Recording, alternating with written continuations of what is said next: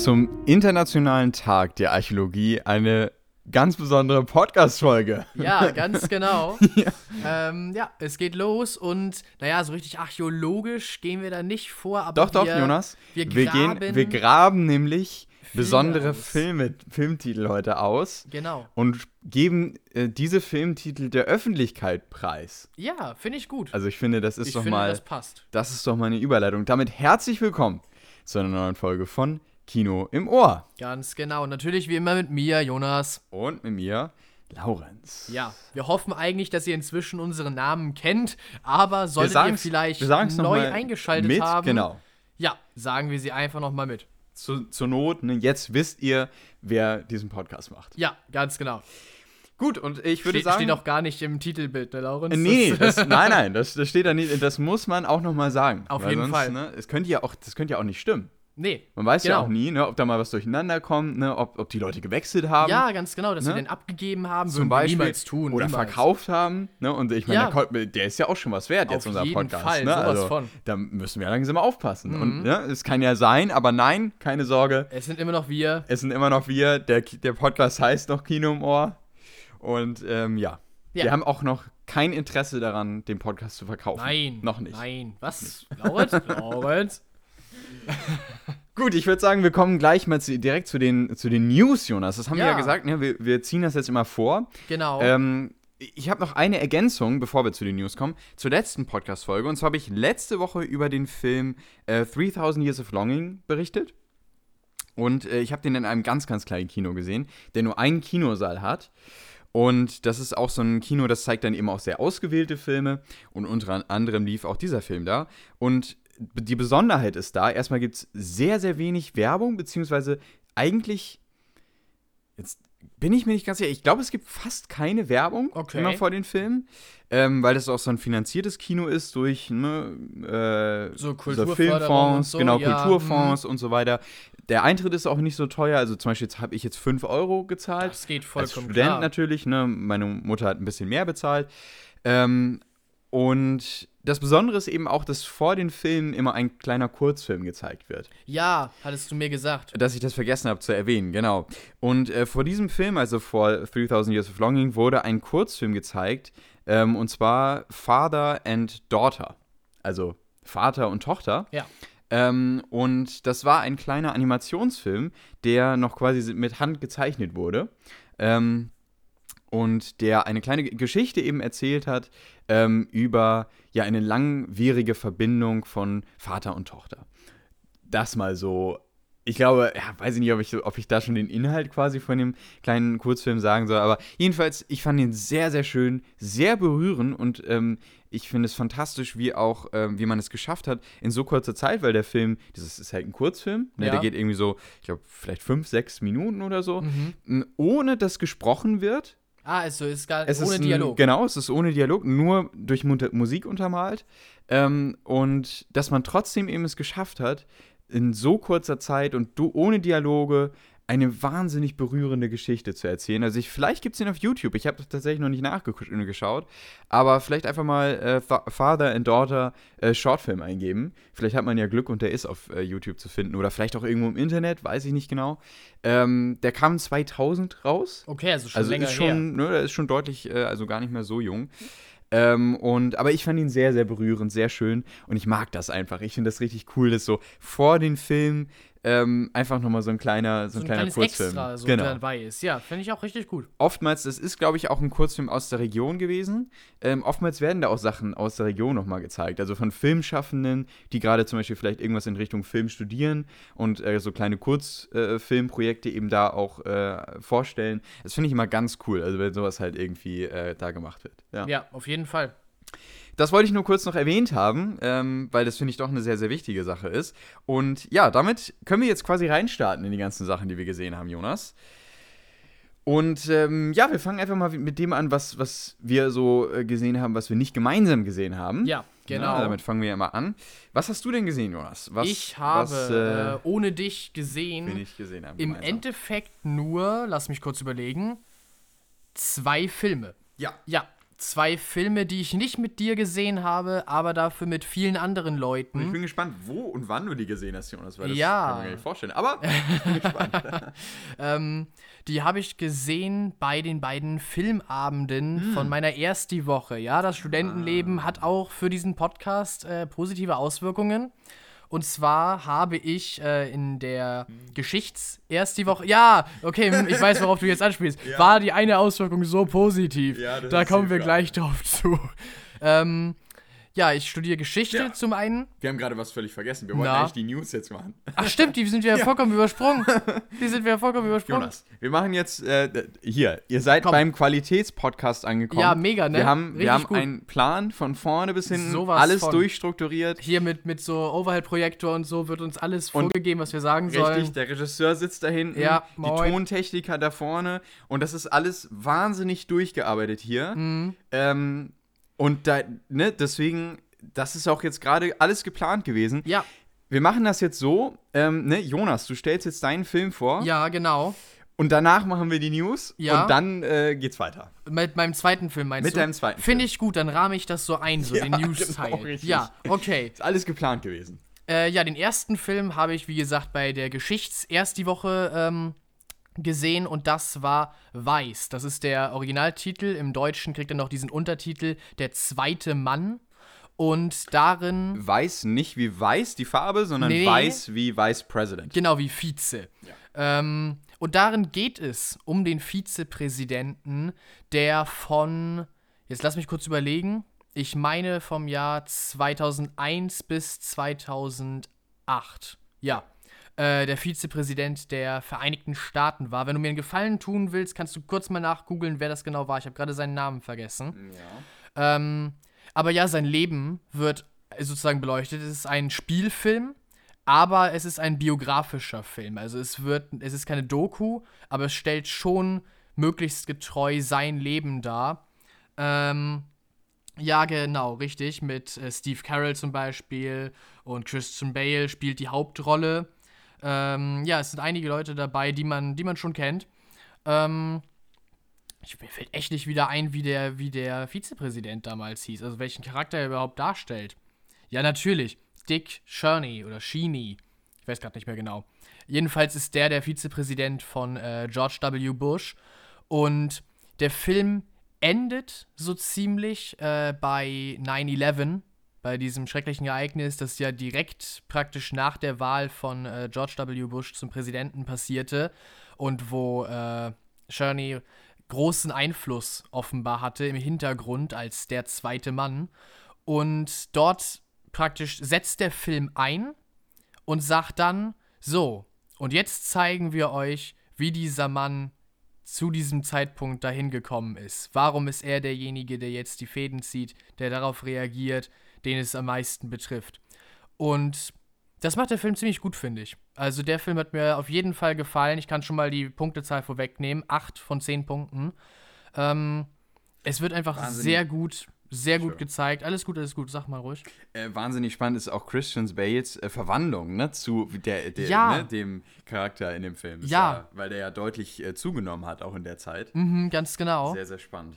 Doch, da haben sie sich wirklich große Mühe gegeben. Das äh, kann man echt nichts dran aussetzen. Ähm, auch vom Schauspielerischen her fand ich wirklich gut. Ähm, ist jetzt natürlich ein paar Tage her. Ich weiß nicht mehr hundertprozentig, ob mir irgendeine Szene ganz besonders doll ins Auge gestochen ist. Ähm, aber wirklich, wirklich gut. Auch vom Kostümbild halt, wie du gerade ansprachst, und vom Szenenbild. Ja, wirklich ein guter Film. Erzählt die Geschichte wirklich gut. Hat auch äh, Gesellschaftskritik natürlich. Klar, wenn es um Politik geht und so ein Politdrama, das praktisch ist, dann äh, wird natürlich auch Kritik daran laut, was vielleicht passiert ist. Auch der äh, Charakter selber kommt nicht äh, ohne, ohne was weg.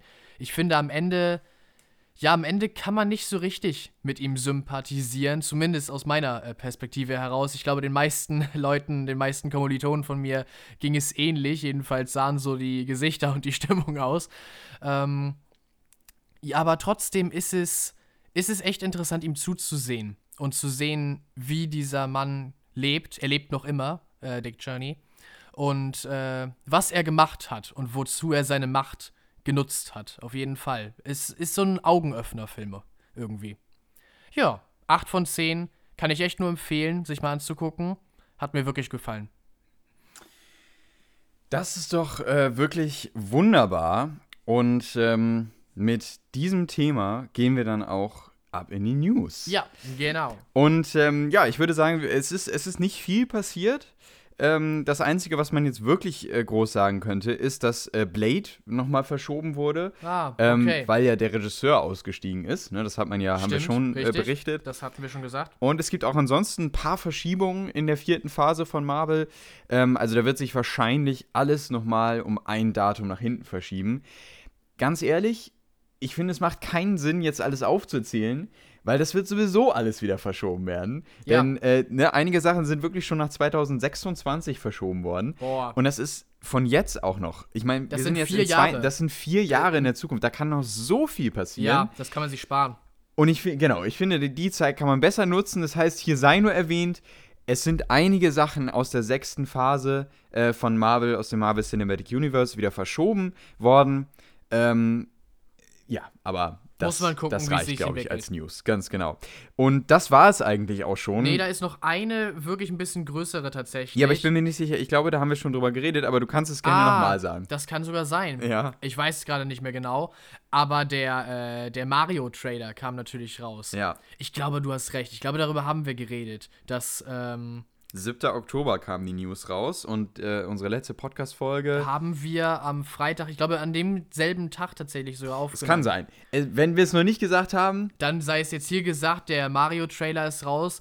Äh, ich finde, Chris Pratt ist viel besser, als ich zuerst gedacht hätte. Ich fand es zuerst ein wenig lächerlich, ihn tatsächlich als Mario äh, zu casten. Aber, es gab aber ja auch Aufschreie darum, ne? Ja, Weil äh, die Fans haben sich natürlich gewünscht, dass der Originalsprecher aus den Spielen auch Mario, Mario spricht. ja. Und da dann irgendwie eine Hollywood-Schauspieler äh, ja, Schauspieler nur ein. Hollywood-Schauspieler, weil er halt ein Hollywood-Schauspieler ist und Genau. man Werbung mit ihm machen kann. Richtig, und dann auch noch irgendwie da so reinzuklatschen in, im Interview. Ja, Chris Pratt hat da Stunden oder Tage dran gesessen und wir haben mit den Regisseuren da ge- gesessen und wir haben geguckt, wie können wir seine Stimme verändern und was passt irgendwie so am besten zu Mario. Und am Ende, am Ende klingt er genauso wie Star-Lord und wie alle anderen Charaktere, die Chris Pratt gesprochen hat. Ähm, das ist dann irgendwie auch ein bisschen merkwürdig. Ja, Uns in Deutschland betrifft das quasi gar nicht, weil wir haben ja sowieso eine andere Synchronisation. Ähm, und da wäre es ja nur interessant, ob es dann tatsächlich auch die von den Spielen ist oder die von Chris Pratt.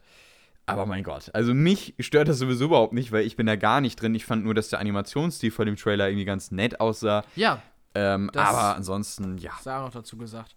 Nee, also insgesamt macht Mario auf jeden Fall einen besseren Eindruck auf mich, als ich zuerst gedacht hätte. Ich könnte mir vorstellen, den Film tatsächlich äh, im Kino zu sehen. Einfach nur um.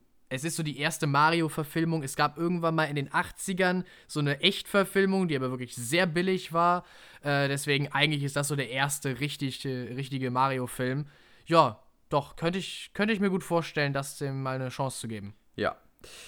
Ähm, genau, und dann haben wir noch eine sehr, sehr traurige Nachricht. Ja, stimmt. Das müssen wir eigentlich auch noch erwähnen. Und zwar ist äh, leider Robbie Coltrane. War das erst heute, Laurenz? Nee, nee, das war gestern. Gestern war das, genau.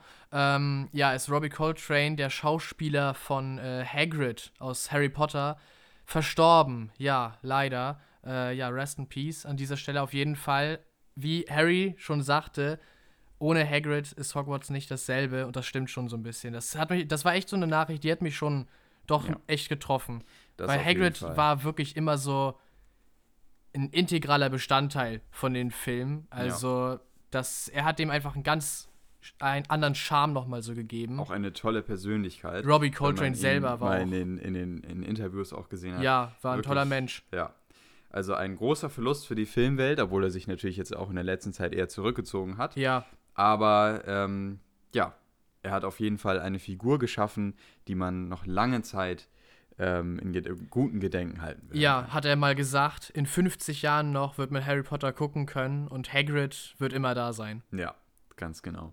Das sind, finde ich, schöne Worte noch, die wir dann zu seinem ja, Ableben gefunden haben, finde ich. Ja. Genau, und ähm, jetzt hatte ich gerade noch irgendeine Sache, die ich sagen wollte. Jetzt ist mir schon wieder entfallen. Hm. Ähm, ich glaube, es war auch irgendeine News-Sache. Sie wird mir wahrscheinlich gleich wieder einfallen. Könnte sein. Ähm, ja, sie wird mir gleich wieder einfallen und okay, dann werde ich nochmal drauf zurückkommen. Genau. Zuerst aber einmal, Jonas, ähm, frage ich mich natürlich, was hast du sonst noch so gesehen? Ja, Außer Weiß. natürlich. Der zweite Film, den ich gesehen habe, diesmal bei den Biologen, in der Bio erst die Woche, den Kinoabend. Und zwar war das Geostorm.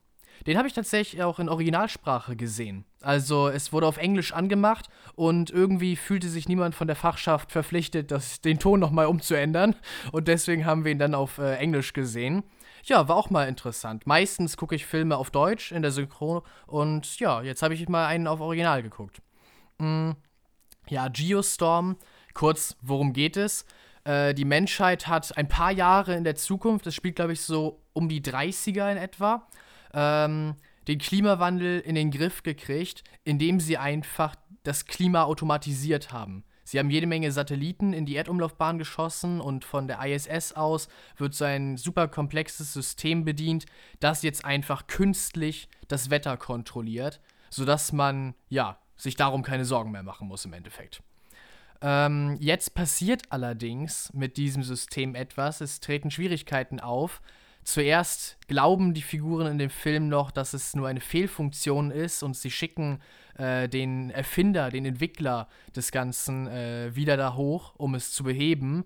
Aber über den Film hinweg wird klar, dass in Wirklichkeit eine Verschwörung dahinter steckt und dass dieses, äh, ja, Klimanetz, das das ganze, das die ganze Welt umspannt, ja, gegen die Menschheit gerichtet werden soll. Und natürlich muss das verhindert werden.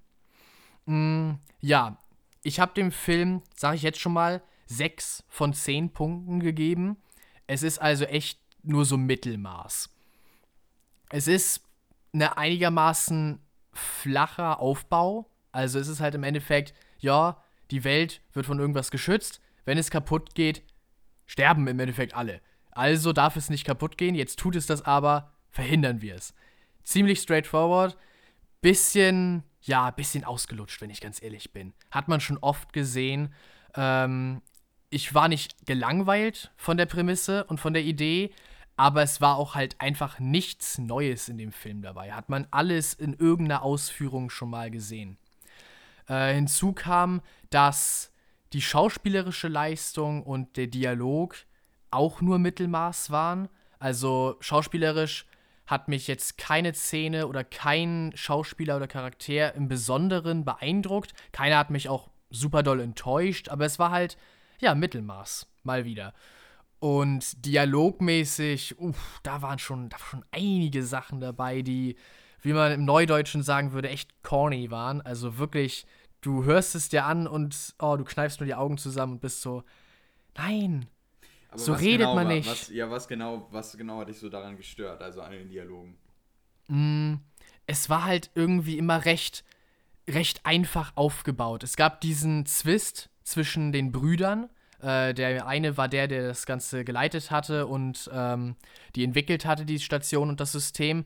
Und der jüngere Bruder, der hatte das inzwischen übernommen.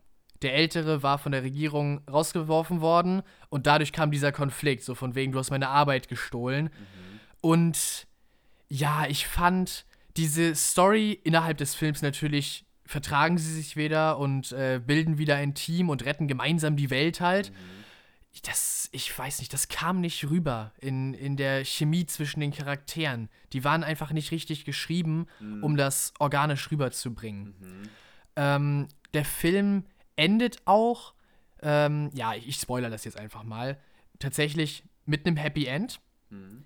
Und es wird am Ende nochmal so eine Message reingedrückt, so von wegen, solange die Menschheit zusammenhält, können wir alles schaffen und das ist von uns allen der Planet und deswegen müssen wir ihn gemeinsam schützen. Und das wird, es ist halt nicht äh, Show, don't tell, es ist übelster Tell. Mhm. Es wird halt am Ende des Films genau so gesagt von der Tochter, von dem Hauptcharakter. Und sie sitzen da, gucken den Sonnenaufgang an, der halt nach der großen Katastrophe so auftaucht und ja, sie alle so in Licht taucht, wieder als glückliche Familie. Und dann haut sie ja diesen Kalenderspruch raus. Und oh, die letzten fünf Minuten des Films waren echt nur noch so, kommt schon, Leute, echt jetzt. Jeder hat überlebt, der irgendwie wichtig war, obwohl ja. mehrmals im Film gesagt wurde, nee, wir werden hier auf jeden Fall irgendjemanden verlieren und jetzt ist echt alles verloren. Es ist halt ein typischer Trash für mich. Ich erinnere mich auch noch, ich habe den damals im Kino gesehen, tatsächlich sogar. Ähm, und da, da fliegen dann auch Flugzeuge zwischendurch ja, rum, Riesenwellen halt äh, äh, zerstören Hochhäuser und so. Ne, es ist halt einfach ein Trash. -Film. Aber ja, es ist halt so, er setzt auf diese großen Bilder. Ja. Aber am Ende hat es keinen Impact, mhm. weil einfach jeder überlebt. Ja. Es ist auch dieses sehr klischeehafte, es werden irgendwelche Leute gezeigt. Mhm. Ähm, die man vorher noch überhaupt nicht gesehen hat, die auch unwichtig sind für den Film an sich. Und dann wird halt gezeigt, wie sie in Gefahr gebracht werden. Und am Ende sieht man aber, ah, aber sie haben überlebt. Alles ist gut. Mhm. Weißt du, ja. das nimmt irgendwie die Spannung daraus. Klar. Auch, dass die Hauptcharaktere eigentlich bereits in Lebensgefahr schwebten und so die Story war, die müssen sich jetzt opfern, um den Planeten zu retten. Am Ende hatte sich niemand geopfert. Alle hatten überlebt. Es war so das honigsüßeste äh, Happy End überhaupt. Und das nimmt so einem Katastrophenfilm einfach was. Das, so, so, das ist nicht wie ein Katastrophenfilm laufen sollte. Ja. Irgendwo muss das Opfer sein und irgendwo muss jemand tatsächlich, ja, auf der Strecke bleiben, ist ziemlich gemein ausgedrückt. Aber sonst hat das einfach nicht so die emotionale Tiefe und etwas, das mich so trifft. Ja, deswegen 5,5, 6 so in etwa von mir ich werde ihn mir nicht nochmal angucken, tatsächlich. Ja. Nein. Das möchte ich auch nicht unbedingt. Ich glaube, ich habe ihn im Kino damals, äh, also ich fand ihn ganz nett. Ähm, aber ja, ich fand, es ist einfach kein, es ist ein Trash-Film, ne? Ja. Da machen wir es kurz, ganz klar. Ähm, gut, ja, das war, das war das, was du so gesehen hast, außerhalb von dem, was wir gemeinsam geschaut haben. Ja, ne? genau. Jetzt habe ich gleich nur noch das, was wir als Hauptthema sozusagen behandeln. Ich bin gerade noch mal so durchgegangen. Ähm, über, achso, ganz kurz noch. Mir ist Stimmt, eingefallen. eingefallen genau, mir ist eingefallen, was, was ich noch sagen wollte. Ähm, äh, Black Adam startet nächste Woche. Das fiel mir noch im News-Teil ein. Nächste Woche schon. Nächste Woche schon. Jonas, äh, wirst du Black Adam im Kino sehen? Ich bin mir noch nicht sicher, Laurens. Also, du hattest auch so deine Zweifel, ob du es machen wirst. Und wenn du es nicht machst, wenn wir den nicht zu zweit gucken, tja, vielleicht finde ich irgendjemanden, der Lust drauf hat. Aber wenn ich ihn ganz alleine gucken soll, ich glaube dann nicht. Wenn ich irgendjemanden finde, den, der den mit mir zusammen anguckt, mhm. dann, dann ja. Okay. Ähm, weil, ja, ich weiß nicht, auch so durch das Promomaterial, ähm, ich finde halt, dieser Film ist, die, ist der Inbegriff für die aktuelle Situation, die wir haben. Einfach Superheldenfilme, die generischer nicht hätten sein können, ähm, die ein Marketing haben, was, was wirklich immer das gleiche ist. Ähm, und dann noch Dwayne Johnson drin, der wieder, der wieder Dwayne Johnson spielt. Ähm, und dann, äh, ja, wieder so eine ja, mit CGI vollgepackte Geschichte, mit so, ne, irgendwie so coolen Slapstick-Humor-Sachen. Also coolen in Anführungszeichen, bitte versteht mich nicht falsch, es ist nicht cool, was da passiert. Ähm, und dann irgendwie, ne, wieder so ein Moment, ähm, wo, dann, wo dann Dwayne Johnson eine Rakete fängt und jemand im Auto dann sagt, ähm, hat er gerade eine Rakete gefangen? Und dann so, ne? Und dann explodiert die Rakete und Dwayne Johnson äh, kommt dann aus dem Rauch raus. Ja, und, ah, ja. Wenn, das ist wieder der Punkt, wo ich sagen würde, wenn sie sich nicht ernst nehmen würden, ne? Wenn sie dann. Wenn aber, es so eine Parodie oder genau, so wäre, wenn es so komödiantisch Mein wäre. Gott, kann ich auch noch akzeptieren. Obwohl ich ganz ehrlich sagen muss, selbst davon habe ich gerade zu viel. Mm. Also, weil She-Hulk macht das, Deadpool macht das. Ähm, und ja, auch das finde ich braucht langsam mal wieder eine Revolution. Also, ähm, kurzum, ich habe keine Lust irgendwie auf Black Adam. Ich warte wirklich die ersten Kritiken ab und wenn die okay sind oder wenn die immerhin sagen, ja, der Film hat noch was, das Marketing hat vielleicht nicht so viel rausgeholt, dann schaue ich ihn mir an. Aber ganz ehrlich, ich bin, wenn, wenn es wirklich genau das ist, was ich jetzt erwarte, dann schaue ich mir den nicht im Kino an. Das ist dann wie bei Morbius. Ähm, den habe ich mir ja auch noch nicht angeschaut. Äh, den schauen wir uns ja noch aber an. Ja, den habe ich ja Fall. auf die Liste gepackt. Und ne, wenn, wenn Black Adam dann irgendwann mal auf Wow zum Beispiel äh, kommt, äh, dann schaue ich mir den auch an, weil ne, dann ist es, kostet, es, kostet es mich nicht, nichts extra. Ähm, und ja, ne, dann will ich ihn schon irgendwie sehen, um, um sagen zu können, ist er denn wirklich so schlimm? Aber dafür gehe ich nicht extra ins Kino. Ja, also das äh, jedenfalls so aktuell meine Einstellung zu Black Adam wollte ich nur mal ganz kurz aufgreifen, weil der ja nächste Woche startet ähm, und wir nächste Woche keine Podcast-Folge aufnehmen werden wahrscheinlich. Nee, wahrscheinlich Sondern wir nicht. gehen ja jetzt wieder in den zweiwöchentlichen Rhythmus über. Genau. Genau, ich habe ähm, ich habe gerade mal so durchgeguckt, ich habe noch den zweiten Star Trek-Film hier und ich bin mir tatsächlich gar nicht sicher, ob ich im Podcast auch schon darüber geredet habe. Weiß ich gerade auch nicht genau. Ich weiß, Weil dass ich es getan habe. Ich weiß auch, dass du es getan hast und ich bin mir nicht sicher, ob ich es schon gemacht habe. Ich habe nämlich auch keine Punktzahl okay. hingeschrieben. Kann aber auch sein, dass ich das einfach vergessen habe. Ähm, ganz kurz nur, weil ich eben auch nicht weiß, ob ich schon drüber geredet habe. Ähm, ich fand ihn auf jeden Fall auch gut. Also ich fand ihn besser als den ersten Star Trek-Film. Ähm, der zweite Star Trek-Film, Der Zorn des Khan, wo ich gerade, wo ich den Titel ausspreche, ich glaube, ich habe auch über den Film geredet. Ähm, doch, ja. Ich habe ich hab immer, ich, okay, weiß, ich erinnere okay. mich, wie ich sagte, ähm, dass die, äh, dass sie in diesem Film endlich mal keine langen Kamerafahrten um die Enterprise machen, sondern diesmal tatsächlich mal zum Punkt kommen. Stimmt, genau, das hast du gesagt. Aber ja. ich habe leider keine Punktzahl aufgeschrieben, äh, das weiß ich jetzt. Müsste ich tatsächlich nochmal in der Podcast-Folge nachhören, was ich da gesagt habe. Ähm, ja, werde ich auf jeden Fall nochmal nachholen. Jetzt komme ich aber zu den Filmen, die ich wirklich noch gesehen habe. Und zwar ähm, habe ich drei Filme noch außerhalb gesehen. Okay, jo. Ähm, und zwar einmal ein Film im Kino, der aktuell auch noch im Kino läuft wenn ihr Glück habt. Denn der Film ist leider gar nicht so gut angekommen, offensichtlich in Deutschland, oh. weil einige Kinos den schon wieder aus dem Programm genommen haben, obwohl der erst seit oh, so ungefähr einer Woche im Kino läuft. Und zwar The Woman King mit Viola Davis in der Hauptrolle und ähm, unter anderem auch mit ähm, John Boyega, den man ja aus den Star Wars-Filmen kennt, der dort Finn gespielt hat. Und das ist ein Film, der spielt so ungefähr in den 1836, ähm, 54, so irgendwo so in dem Bereich ähm, in Afrika. Und zwar äh, in einem ganz bestimmten Stamm, den wir in diesem Film verfolgen. Grundsätzlich geht es quasi um Rivalitäten unter, unter den Stämmen ähm, die es in Afrika damals gab. Und gleichzeitig spielt eben auch der Kolonialismus noch äh, damit rein. Ja, ne? der jetzt zu der Zeit gerade beginnt in Afrika. Genau, mhm. richtig. Und ähm, all das ist quasi so ein Thema. Und wir verfolgen in diesem Film ähm, eine Frauengruppe von dem Stamm der Dahomey. Ich hoffe, dass ich das jetzt richtig ausspreche. Ähm, die gegen die Okcho, Okoyo, irgendwie irgendwas mit O kämpfen. Oksho und, sagt mir, glaube ich, was. Ja, ich glaube. Daomi und Oksho, das ist doch, ja. ich habe die Wörter schon mal gehört. Genau, und wir, wir verfolgen eben äh, diese ähm, Frauentruppe, die Frauen-Elite-Kämpfer ähm, aus diesem äh, Dahomey-Clan ähm, oder Gruppe, Gruppierung. Ähm, und der König dieses, äh, dieses Volkes ist eben, äh, oder wird gespielt von John Boyega. Ah, okay. Und ähm, unter seiner Regentschaft gibt es eben diese Frauen-Elite-Truppe und dafür ist dieser Stamm eben sehr bekannt, dass eben äh, diese Frauen dort eine eigene Gruppe haben. Es gibt dann eben auch strikte Regeln, wie zum Beispiel, sie dürfen sich keinen Mann nehmen, ähm, sondern sie dürfen eben wirklich nur auch abgeschieden vom restlichen Volk leben ähm, und quasi nur unter sich sein und äh, trainieren und ne, auch tanzen und, und weiter. Ähm, aber sie sind eben so unter sich und führen dann eben im Namen des Volkes äh, Krieg, zum Beispiel eben gegen dieses äh, angrenzende Volk, was denen quasi auch ähm, ja, Probleme bereitet. Und wir verfolgen in diesem Film eine junge Frau, die eigentlich verheiratet werden sollte von mhm. ihrem Vater, sich aber dagegen sträubt und der Vater ähm, gibt die Tochter dann eben ähm, an den König quasi als Geschenk, weil er eben meint, meine Tochter ist zu nichts Gute, nehmt sie dafür. Und der König entscheidet dann, dass sie ähm, ein Mitglied dieser Frauen-Elite-Truppe wird.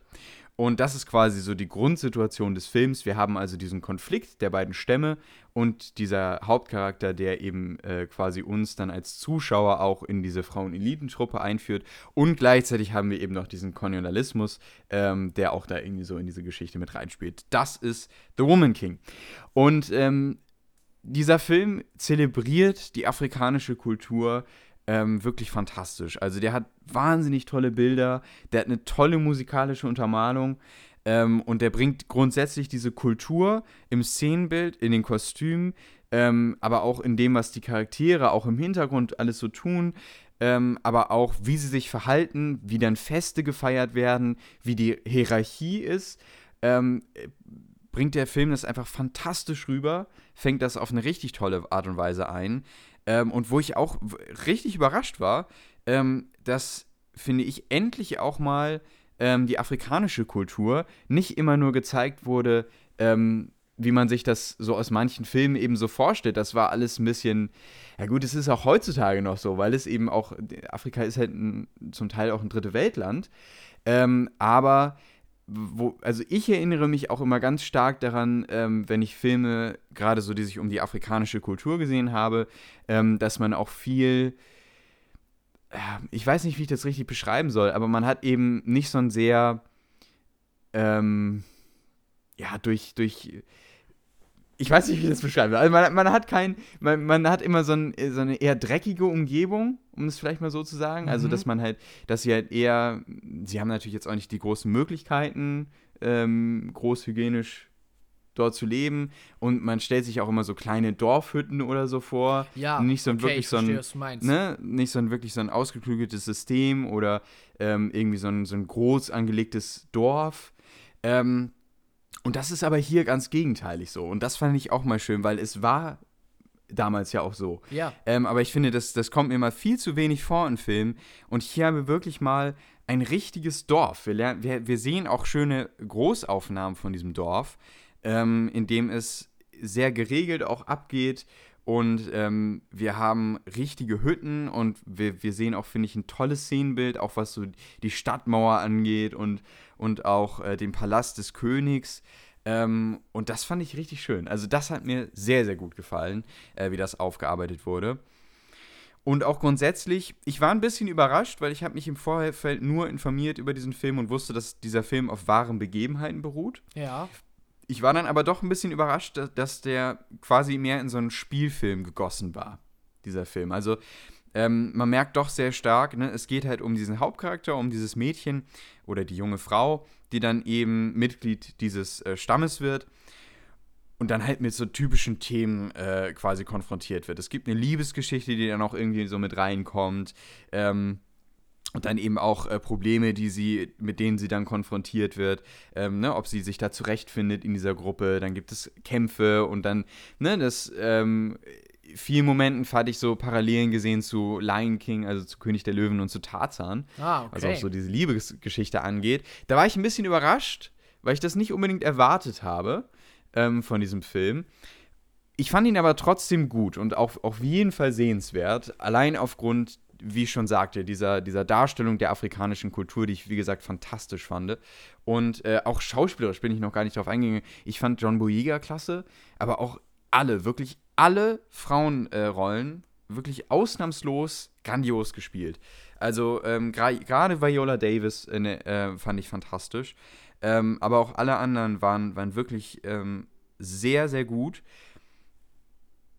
das Einzige, was ich tatsächlich so ein bisschen, es ist halt dieser Spielfilmcharakter, den ich ein bisschen schwierig finde. Ja, weil du so ein bisschen eher so, so ein Biopic erwartet hättest vielleicht, oder? Ja, so genau, ja, weil, weil dieser Spielfilmcharakter, der bringt es halt auch mit sich, dass er die Story ein bisschen vorhersehbar ist und irgendwie auch so ein bisschen so in einen Rahmen gegossen ist. Und dann sage ich, ja, wenn dann irgendwie so, eine, so ein, so ein Plot-Twist kommt oder dann irgendwie auch, ne, es geht dann um Kampf, Klar, so, überlebt okay. sie, ne? Ja, also mh, überleben klar. bestimmte Charaktere und so. Das ist dann so dieses typische Problem, was man hat, wenn man in eben so einen Spielfilm äh, geht.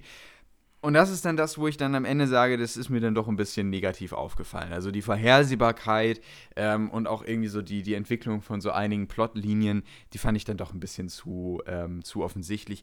Ich fand ihn trotzdem cool und ich würde ihn jedem empfehlen, auch gerade im Kino zu schauen. Ich habe ihm 8,5 von 10 möglichen Punkten gegeben und damit ist er auf jeden Fall gut. Ja. Ähm, und da habe ich dann schon eher so ein bisschen das rausgenommen. Ich hätte das auch ein bisschen stärker gewichten können, weil ich doch ein Ticken enttäuscht war. Aber trotzdem, ich fand ihn wirklich großartig. Also ich kann ihn sehr empfehlen. Na denn. Übrigens auch inszenatorisch klasse. Einige Kampfszenen sind wirklich, ist, äh, der Film ist ab 16 und durchaus auch zu Recht. Ähm, der hat einige äh, Szenen, die, sind, die gehen wirklich unter die Haut und äh, inszenatorisch auch gerade was diese Szenen angeht, auch finde ich klasse gemacht. Okay. Ähm, ich gucke noch mal ganz kurz nach. Ähm, genau, John Boyega. Gut, okay, die Namen spreche ich wahrscheinlich sowieso alle leider falsch aus, deswegen lasse ich es jetzt lieber. Ähm, aber ja, es sind wirklich alle äh, Darstellerinnen vor allen Dingen auch ähm, wirklich klasse.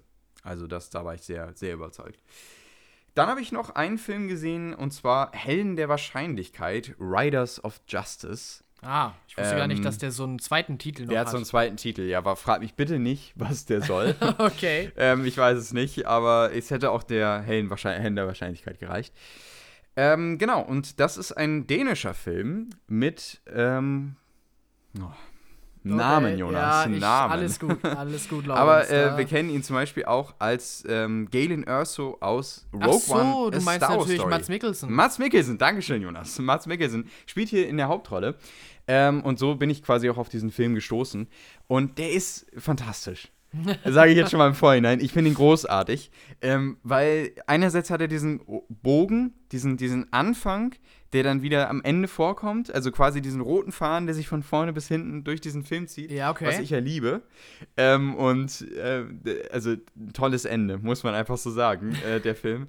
Ähm, und auch ansonsten, der strotzt wirklich vom schwarzen Humor. Also okay. Also das ist schon nicht ganz ohne. Aber kurz, worum geht es? Es geht um einen ähm, äh, um eine Familie, die eigentlich ja auch nicht wirklich perfekt erscheint. Ähm, der Vater, gespielt eben von Mats Mikkelsen, ähm, ist gerade im Krieg ähm, und ich glaube irgendwo in Afghanistan, jedenfalls ist er gerade im Krieg. Er ist auf jeden Fall nicht zu Hause ähm, und die Tochter ja, die ist damit natürlich nicht so wirklich zufrieden und äh, die Mutter und die Tochter, die versuchen ebenso quasi ihr Leben da zu führen ähm, zu Hause. Dann gibt es allerdings ein Zugunglück, ein U-Bahn-Unglück und ähm, die Mutter stirbt oh. von der Tochter. Und ähm, der Vater kehrt natürlich zurück aus, äh, vom Krieg und wird abgezogen, äh, um sich natürlich um die Tochter zu kümmern. Und allerdings gab es so ein paar Ungereimtheiten bei diesem äh, Zugunglück. Und einige Leute kommen eben äh, auf den Charakter von Max, Mats Mikkelsen zu und sagen eben, da könnte theoretisch noch ein bisschen mehr hinterstecken. Vielleicht möglicherweise ste steckt da sogar ein Anschlag hinter. Und ähm, Mats Mikkelsen möchte dann auch Vergeltung üben. Natürlich. Und äh, hat da dann eben Unterstützung von äh, seinen Kameraden. Ähm, und oder den Leuten, die eben auf ihn zugekommen sind. Und daraus ja entspringt quasi eine Geschichte, ähm, die irgendwie auch die ähm, die, ja, die.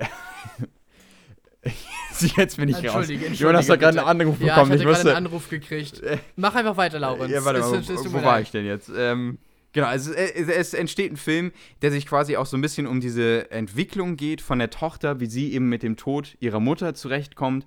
Ähm, allerdings geht es auch darum, äh, wie Mats Mikkelsen damit auch irgendwie klarkommt.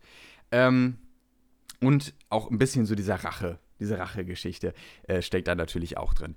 Aber fantastisch erzählt, großartige Charaktere, also wirklich fantastisch, ähm, wie diese Charaktere eingeführt wurden. Sie haben alle eine Charakterisierung bekommen, sie haben alle ihr kleines Päckchen zu tragen, was auch äh, wunderbar rübergebracht wurde.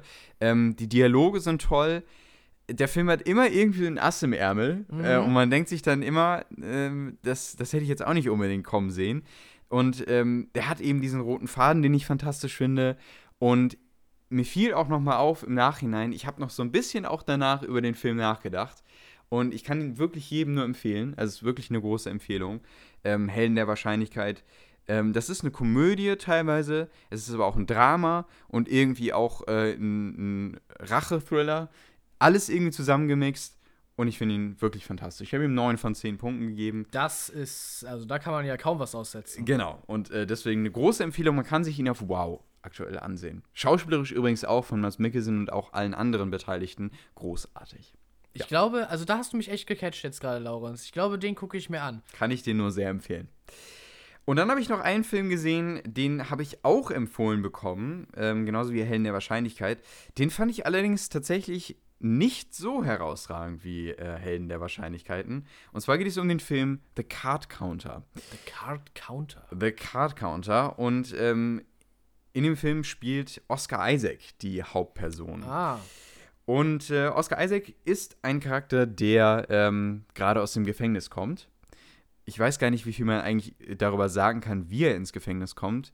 Ich glaube, ich lasse es mal offen. Okay. Also auf jeden Fall war Oscar Isaacs Charakter im Gefängnis, hatte da lange Zeit, sich mit Karten unter anderem auch zu beschäftigen und ist jetzt quasi jemand, der Poker ähm, und Blackjack und diese gesamten Casino-Spiele wirklich gut beherrscht, weil er eben wahnsinnig viel Zeit hatte, sich damit auseinanderzusetzen und ähm, man bezeichnet das quasi, wenn man ähm, ja ein bisschen illegal spielt und Mhm. ähm, da muss man auch achten, dass man nicht auffliegt.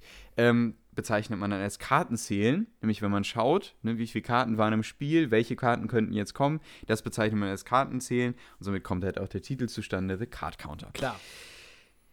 Es geht aber im Kern nicht unbedingt darum, man könnte jetzt denken, okay, ne, es geht so ein bisschen in die Richtung, er betrügt das Casino und äh, irgendwie so eine oder so, Gang-Sache. ja. Nee, nee, Reichtum spielt für ihn nämlich überhaupt keine Rolle, sondern es geht um die Sache, wie er ins Gefängnis gekommen ist. Denn er war nämlich Soldat. Jetzt sage ich es ja doch, weil wie er ins Ja, Gefängnis jetzt gekommen es ja doch aber egal. Er war nämlich Soldat. äh, Ich glaube, das kann man auch sagen. Und ähm, ähm, hatte nämlich äh, da, ja, ich kann es ja umschreiben. Und äh, ist da aufgrund seines Soldatendaseins ähm, in einige, ja, sagen wir mal, schwierige Lagen gekommen. Ähm, und ja, aufgrund dessen auch dann ins Gefängnis quasi gewandert. Okay, also es hat mit seinem Beruf zu tun. Ja, aber ähm, er trifft dann auf einen Jungen, der, ähm, dessen Vater ist auch ähm, aufgrund solcher Ereignisse ähm, ins Gefängnis gewandert. Allerdings damals äh, dann nicht mehr äh, mit derselben Persönlichkeit aus dem Gefängnis rausgekommen und hat sich dann im Endeffekt selbst umgebracht. Und ähm, dieser Junge möchte dann quasi den Verantwortlichen dahinter ähm, Schaden zufügen. Und äh, Oscar Isaacs Charakter möchte dem Ganzen aber lieber einen anderen Sinn geben und möchte dem Jungen eher helfen, sein Leben auf die Reihe zu bekommen. Und aufgrund dessen ähm, setzt er dann quasi seine Fähigkeiten als äh, Kartenzähler ein und versucht eben ein bisschen Geld raus zu äh, um ähm, ja quasi für den Jungen ein neues Leben an, anfangen zu äh, oder für ihn ein neues Leben ermöglichen zu können. Und ich merke gerade, ich habe viel zu viel über den Plot erzählt. Klar, da steckt noch einiges hinter und ich habe jetzt auch noch nicht verraten, wo es am Ende hingeht, aber ich glaube, es ist doch ein bisschen viel gewesen. Egal. Ich kann den Film trotzdem irgendwie empfehlen, weil ich fand ihn durchaus sehenswert ähm, und der ist auch toll inszeniert. Das ist ein Paul Schrader-Film. Ähm, und äh, der, der ist auf jeden Fall in einer gewissen Art und Weise sehr künstlerisch. Mir ist er dann doch ein bisschen zu, ja, also ich finde zum Beispiel auch die Entscheidung von Oscar, Oscar Isaacs Charakter, den Jungen anzunehmen und sich um ihn zu kümmern, Ja. die kommt mir zu schnell zum Beispiel. Da ist mir nicht, da ist mir nicht genug hinter, dass ich sage, okay, das verstehe ich irgendwie, sondern das wirkt viel zu konstruiert. Ähm, und auch zwischendrin dachte ich mir, dann zieht sich der Film wieder, dann passiert doch relativ viel, relativ schnell. Ähm, und trotzdem finde ich so diese, dieses Grundsetting und auch was dahinter steckt dann im Endeffekt und wo es sich dann am Ende hin entwickelt, das finde ich wiederum sehr gut. Ähm, und so ist es irgendwie ein Komplettpaket, ähm, also ein Film, der einerseits gut inszeniert ist, schauspielerisch auch toll ist ähm, und eine gute Grundgeschichte hat, aber dann doch manchmal, gerade was die Dialoge angeht, was die Story angeht, ähm, dann doch irgendwie Schwächen aufweist. Das fand ich ein bisschen schade. Ähm, grundsätzlich kann ich The Card Counter aber schon empfehlen. Er ist auf jeden Fall ein langsamer Film. Das sollte man, glaube ich, wissen. Es ist kein Actionfilm. Ähm, und ich glaube, wenn man das weiß, im Hinterkopf hat und Lust hat auf eine interessante Geschichte, dann kann man sich den auf jeden Fall auch mal anschauen. Genau, das waren die drei Filme, die ich gesehen habe. Und äh, Jonas, damit würde ich sagen, kommen wir zu den Sachen, die wir gemeinsam gesehen haben. Und zwar zu dem ersten Film, den wir auch bereits schon im letzten Podcast äh, erwähnt haben, dass wir den Genau. sehen wollen. Ähm, und zwar Don't Worry, Darling. Den haben wir hier im Kino gesehen. Ja, genau. Und Jonas, worum geht es in Don't Worry, Darling? Ja, Don't Worry, Darling. Ähm, es geht um eine scheinbar glückliche Familie, beziehungsweise ein Paar, erst einmal nur. Ähm, und zwar gespielt von Florence Pugh und Harry Styles tatsächlich. Elise und Jack Chambers. Und die beiden leben so in den 50ern offenbar in einer Wohnsiedlung mit einigen anderen äh, relativ gut gestellten Persönlichkeiten und äh, auch so Paare. Äh, ein paar von ihnen haben Kinder. Ja, also das, das perfekte Nachbarschaftsleben der 50er leben sie. Und ihr Mann fährt immer tagsüber aus dieser Siedlung heraus und arbeitet natürlich, äh, um diesen äh, Lebensstil zu finanzieren. Und sie bleibt zu Hause. Und das ist die eine Regel. Sie darf nicht aus dieser Siedlung raus. Sie darf in der Nachbarschaft gerne mit den ganzen anderen Nachbarinnen, die auch dort bleiben, ja, äh, Freundinnen sein und Sachen machen und so weiter. Aber sie darf nicht aus dieser Parzelle raus. Und das ist natürlich schon mal sehr merkwürdig. Und sie wird irgendwann auch misstrauisch, als diese Welt sozusagen wie soll ich es beschreiben, so zusammenzubrechen beginnt. Naja, wir können auf jeden Fall sagen, es, es, ne, es scheint alles am Anfang perfekt auch zwischen den beiden. Auch zwischen den beiden zu sein, aber, aber das ist es nicht. Das scheint nur so und dann entwickelt sich daraus äh, eine Art, ja, es ist kein Thriller in dem Sinne. Oder doch, na doch, es ist vielleicht es ist schon, es, schon doch, so ein bisschen es, es hat, Thriller, es hat auf jeden Fall Thriller-Elemente. Ähm, und ja, ein, ein sehr interessanter Film und äh, eben auch, wie du schon gesagt hast, äh, Star besetzt. Ja, genau. Also Florence Pugh ist dabei, Harry Styles, Chris Pine ist äh, der Bösewicht äh, dahinter. Ähm, und dann gibt es auch noch Olivia Wilde, kennt man, äh, Gemma Chan kennt man. Ja, doch, da sind, da sind einige Leute bei, die man äh, schon oft gesehen und von gehört hat. Ja, und damit würde ich sagen, kommen wir zum Kritikteil. Jonas, wie fandest du denn Don't Worry, Darling? Der ist ja an der Kritik, um das mal so grundsätzlich zu sagen, jetzt auch nicht äh, super schlecht angekommen, aber der hat jetzt eher, ich würde sagen, mittelmäßige bis, ja, so, äh, ja, so ein gutes Mittelmaß. Genau, gutes ja. Mittelmaß hat er auf jeden Abgekriegt. Fall bekommen. Ähm, ist aber jetzt nicht so euphorisch angenommen worden. Ja. Wir sehen es beide ein bisschen anders, um schon mal vorwegzugreifen, aber wie fandest du ihn denn? Doch, ich fand ihn gut. Er hatte in meiner Liste 8,5. Vielleicht würde ich noch auf 8 runtergehen. Äh, denn da sind schon, es sind ein paar Sachen dabei, die mich halt auch stören. Aber erstmal will ich mit dem Guten anfangen. Äh, ich finde Florence Pugh echt gut. Also sie als Hauptcharakter macht das grandios. Wirklich fantastisch. Ja, also wirklich. Ich, auch, ja. ich, ich, finde bei ihr, bei ihrer Darstellung und bei ihrer Charakterisierung, auch ihr Drehbuch ist wirklich gut, was sie da bekommen hat. Äh, kann ich eigentlich nichts aussetzen, auch wie sie den Charakter umgesetzt hat. Ähm, Harry Styles den kennt man ja eher aus der Musikbranche, mhm. war auch überraschend gut, fand ich. Also ja, die beiden. Der hat sogar auch einige Szenen bekommen, wo er richtig äh, auch wirklich so konnte. Ja, ne? ganz genau. Und ich finde, die haben auch eine tolle Chemie. Ja, darauf wollte ich gerade hinauskommen. Ja, okay. Die haben alles gut. Die haben äh, wirklich gut zusammengepasst, so als, als Paar, das dann ja eine, eine gewisse Vorgeschichte hat und wo im Hintergrund andere Sachen passieren. Ähm, Nee, der Einzige, der so ein kleines bisschen enttäuschend war, vielleicht kann man sagen, war Chris Pine. Nicht nur das, ein kleines bisschen, für mich doch noch ein bisschen mehr. ja, ich, ich mag, ich will das immer so nett formulieren. Aber ja, so, ich glaube, es liegt nicht an Chris Pine selber, aber einfach an dem Drehbuch, das er bekommt. Ähm, es schöpft einfach nicht so richtig seinen Charakter aus. Also sein Charakter Frank ist der Leiter dieser, äh, dieser Parzelle und auch der Firma, wo äh, dann Harry Styles Charakter arbeitet. Und irgendwie, ja, weiß ich nicht. Das ist mir zu wenig, was, was da abgeliefert wird. Er wirkt irgendwie er so ein bisschen, er wirkt noch, noch ein bisschen eindimensional. Ne? Ja, er hat immer so diese eine, diese eine Sache, die er immer, und er ist so ein bisschen, auch, ah, man weiß nicht genau, oder wer ist das, was steckt da so hinter. Mhm. Ne? Und, ähm, was ja an sich interessant wäre. Richtig, genau, aber er, er bleibt halt auch nur auf dieser Ebene. Ja. Und bekommt immer nur diese eine Geschichte, dass er hinter diesem Projekt steht, und ne, das ist irgendwie so, ja, das ist so seine eigene Sache und das, das finde ich irgendwie ein bisschen zu wenig. Ja, gerade um ihn so als, als den Gegenüber zu Florence Pugh aufzubauen. Ja, ist, sie hat besonders viel und das ist super toll, aber dafür hat er ein bisschen wenig, um sozusagen gegen sie zu stehen. Ja. Ja. Ich fand den äh, Thriller-Aspekt allerdings sehr gut in ja, diesem Film, um doch. jetzt mal weg vom Cast zu kommen. Ich weiß nicht, ob genau, du noch was zum Cast. Genau, wir haben schon so viel zum Cast gesagt. Nee, nee, ich bin eigentlich durch damit. Ähm, ich, ich fand den Thriller-Aspekt sehr gut. Also der hat mir doch gut gefallen. Ähm, ich finde, dass der Film äh, tatsächlich genau an den richtigen Momenten ähm, wieder Spannung aufbaut, weil ich, es gab durchaus Momente, wo ich dachte, ah, da zieht er sich jetzt ein bisschen. Das würde ich auch in die Kritik mit reinnehmen. Ja. Ähm, und dann ne, kommt man irgendwie auch storymäßig nicht so wirklich voran, sondern dann verliert sich das eher wieder in, in Dialogen und auch in Momenten, die wir schon kennen oder ähm, in zum Beispiel auch Einblendungen. Mehr, glaube ich, sage ich jetzt in dem Fall nicht. Ich glaube, jeder, der den Film gesehen hat, weiß, was ich meine. Ähm, die dann irgendwie noch mal zum x Mal vorkommen. Und dann denkt man sich auch, ja, jetzt könnte aber auch langsam mal wieder was passieren.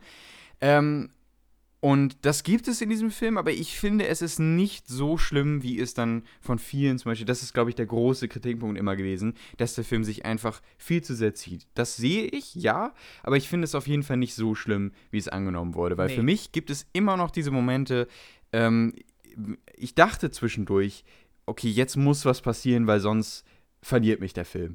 Und dann ist zum Glück aber auch nach einer Zeit was passiert. Ja, genau. Dass ich wieder dachte, okay, ja, da bin ich wieder dabei. Und das ist, das ist gut. Also für mich hat es funktioniert und trotzdem gab es diese Szenen zwischendrin, äh, die mich auch ein bisschen gelangweilt haben, um es mal so zu sagen. Kann ich eigentlich nur so unterschreiben. Also da kann ich, kann ich gar nichts noch hinzufügen. Das war bei mir genauso. Ja. Ähm, die Auflösung finde ich persönlich auch sehr gut, ähm, weil sie auch nicht jetzt irgendwie straightforward nochmal ne, völlig ausdiskutiert ist, sondern sie lässt auch ein bisschen Interpretationsspielraum frei am ja. Ende. Und durch das Ende wird auch einige, einiges vorher, im Vorhinein dann auch klar. Ne? Man, man kann sich dann einiges erschließen, okay, ne, das, darum äh, ist quasi das im Vorhinein auch passiert. Ähm, oder so passiert, wie es passiert ist. Ähm, das fand ich auch interessant. Und grundsätzlich, dass auch ein paar Dinge eben offen, offen bleiben, ist auch gut. Aber wir waren uns auch einig, es sind ein paar Dinge auch nicht gut auserzählt worden, einfach am Ende. Ne, dass, dass dann doch, es sind ein paar Dinge einfach offen, die sehr essentiell sind für den Plot, ähm, die dann doch irgendwie nicht so Sinn ergeben. Ich erinnere mich noch an eine Diskussion, die wir dann nach dem Film hatten, ja. wo uns eine Sache offen äh, geblieben ist, die können wir jetzt nicht ansprechen, weil die ist sehr spoilerig. Ja ähm, dann würden wir den Plot spoilern. Aber ne, das sind dann teilweise wirklich essentielle Dinge, die dann nicht auserzählt sind, ähm, die halt wichtig sind, um die Geschichte zu verstehen. Ja, wo man sich fragt, aber was ist denn nun damit? Genau. Einigen Stellen ist es gut, dass es ein bisschen offen ist und dass ja. man sich seinen Teil denken kann. Ja. Bei anderen ist es einfach zu offen und man bleibt einfach nur verwirrt zurück. Ja, und in dem Moment ist es dann auch eine Logiklöche, was diesen, ja. diese eine ja, Sache genau. angeht. Und äh, deswegen, ja, ist es dann doch, bleibt es so ein bisschen mit einem faden Beigeschmack äh, zurück. Ich fand ihn aber genauso wie du auch auf jeden Fall gut. Ich, vor allen Dingen hat er mich auch die ganze Zeit unterhalten und ich war auch irgendwie die ganze Zeit so ähm, invested, also mit ja, diesem Film. Ne? Ich, auf jeden ich Fall. wollte die ganze Zeit wissen, was steckt dahinter, wie geht's weiter. Ähm, und das unterstützt natürlich auch durch das äh, gute Schauspiel von Florence Pugh und äh, Harry Styles. Ich habe ihm auch 8 von 10 Punkten gegeben. Ja, also auf jeden Fall zu empfehlen. Er das läuft noch Fall. im Kino. Genau. Ähm, sollte man sich auf jeden Fall mal ansehen, wenn man grundsätzlich solche, so einen Thriller äh, und solche Sachen, ja, angucken mag. Ganz genau. Und damit würde ich sagen, kommen wir zu den Serien. Außer du hast noch irgendwie einen Film. Ich glaube allerdings nicht. Nein, ne? ich wir glaube haben nicht. den Rest schon gesehen. Und äh, wir kommen zu, natürlich zu den großen Sachen, die jetzt ja. diese Woche zu Ende gegangen sind. Und äh, zwar zu She-Hulk und zu Game, äh, zu Game of Thrones, zu, ähm, zu Rings of Power, denn die Herr der Ringe-Serie ist diese Woche zu Ende gegangen. Ja. Und ähm, wir reden jetzt über die beiden Sachen und danach gehen wir nochmal ganz kurz äh, auf die wöchentlichen Sachen ein, die sonst noch erschienen sind, nämlich Andor und House of the Dragon. Und genau, dann sind wir auch schon durch. Dann sind wir schon wieder durch. Fangen jo. wir an mit She-Hulk. Ja, genau. She-Hulk hatte seine neunte und letzte Folge, oder ihre, sollte ich eher sagen. Ähm, ja, die Folge war interessant. Auf jeden Fall. Was ganz anderes, was ich erwartet hätte. Ähm, mindestens jedenfalls ab der Hälfte der Folge. Ich würde ich sagen, fand, ja. Oder worauf wolltest du jetzt hinaus? Ob wir jetzt kurz einen Spoiler-Teil machen? Vielleicht kurz einen Spoiler-Teil, ja. Ja, um, um kurz über die letzte Folge zu reden und dann fangen wir dann tatsächlich an, über die Staffel nochmal zu reden. Ja. Wir reden jetzt kurz einfach, ich würde so sagen, eine Minute, ein, zwei Minuten, äh, über das Finale und dann halt über die, äh, über die Staffel insgesamt. Also, wenn ich gespoilert werden möchte, schaltet jetzt am besten kurz zwei Minuten vor. weiter. Genau. genau. Das Finale, Jonas. Ähm, genau, wir durchbrechen final jetzt die vierte Wand. Genau. Und ähm, es geht quasi, ja, äh, ein Finale, in dem wir ähm, kein Finale haben, so wie wir nee, es aus den, ja, den MCU-Filmen kennen, sondern wir durchbrechen eben die vierte Wand. Wir gehen zu den Regisseuren dieser Serie und oder auch zu Kevin. Äh, ja, zu Kevin, zu Kevin Feige, Feige. Und ähm, ja, haben da eben eine, eine interessante Diskussion mit ihm. Wie fandest du das, Jonas? Wir haben noch nicht über die Folge geredet. Nee, genau, wir haben auch nicht privat darüber geredet. Ich fand es eigentlich echt lustig. Ich musste, ich musste tatsächlich ein paar Mal lachen bei so Plot-Twists, auch als dann der Roboter K-E-V-I-N äh, von der Decke runterbaumelte und so weiter. Und äh, auch eine ganze Weile musste ich schmunzeln. da hat mich die Serie tatsächlich abgeholt. Weißt du, weil das war, da haben sie sich tatsächlich nicht ernst genommen. Das ist ja das, was du, was du sagtest. Wenn irgendwas so ziemlich trashig ist, es aber tatsächlich ernsthaft verkaufen will, mhm. dann schüttelt man einfach nur noch den Kopf. Das Finale hat jetzt zum einen sozusagen die Trashigkeit, die She-Hulk vorher eine ganze Weile hatte, ein bisschen entkräftet. Macht aber weil, die Folgen vorher nicht besser. Nee, nee, nee, das will ich gar nicht behaupten. Ähm, aber man merkt halt einfach, dass, äh, dass Marvel auch so, so ein bisschen auf sich selber guckt und weiß, da sind Sachen, die wo sie einfach froh sind, dass die meisten Leute drüber hinweg gucken und dass sich trotzdem alles so gut verkauft, aber sie wissen auch, ja, es ist ein bisschen basic, was wir hier manchmal abliefern. Und da finde ich, ist auch der erste Kritikpunkt, den ich an der ganzen Sache habe. Es ist cool, ich habe es auch die ganze Zeit richtig gerne gesehen, was da auch passiert und dass wir die vierte Wand völlig durchbrechen mhm. ähm, und sie da irgendwie in dem, in dem Homescreen von Disney Plus ist. Ja. Finde ich alles cool. Aber dann haben wir trotzdem ein Ende, was dann wieder dieses typische Marvel-Ding ist, weil wir genau vorher davon reden, äh, wir, ne, dieses typische Ding, kommt noch ein Cameo und so, alles mögliche. Genau das passiert dann ja auch. Ja, ist, ich weiß, genau. Und ich finde, es nur anzusprechen und es wird ja in den Zug es wird ja nicht, sich nicht ändern. Ne? Wir nein, werden ja in den zukünftigen genau. Filmen wieder die gleiche Leier haben. Ähm, es nur anzusprechen, aber dann nicht zu ändern, ist nett, aber dann auch nicht wirklich zielführend. Und mhm. ähm, ja, deswegen fand ich dieses Finale einerseits cool, weil ich das halt sehr mag, irgendwie, wenn man sowas völlig abgedrehtes macht. Ja, es war halt so ganz anders, als ganz ich erwartet hätte. Genau, und das finde ich einerseits cool.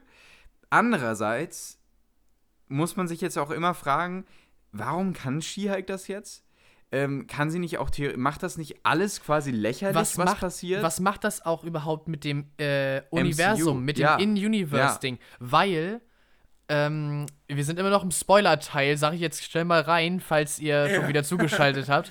Ja. Weil sie geht jetzt zu KIVIN ja. und verändert die ganze Plotline. Ja. Plötzlich sind die wenigen wirklich ernsthaften Sachen, die in der Serie aufgebaut wurden, wie zum Beispiel der Plot mit dem geklauten Blut und so weiter, sind irrelevant. Weil sie sagt, Todd der soll keine Kräfte kriegen. Gut, kriegt er nicht. Mhm. Diese ganze Sache lösen wir jetzt einfach schnell mal bitte auf mit Intelligentsia und so, mhm. weil mir das äh, zu nervig wird.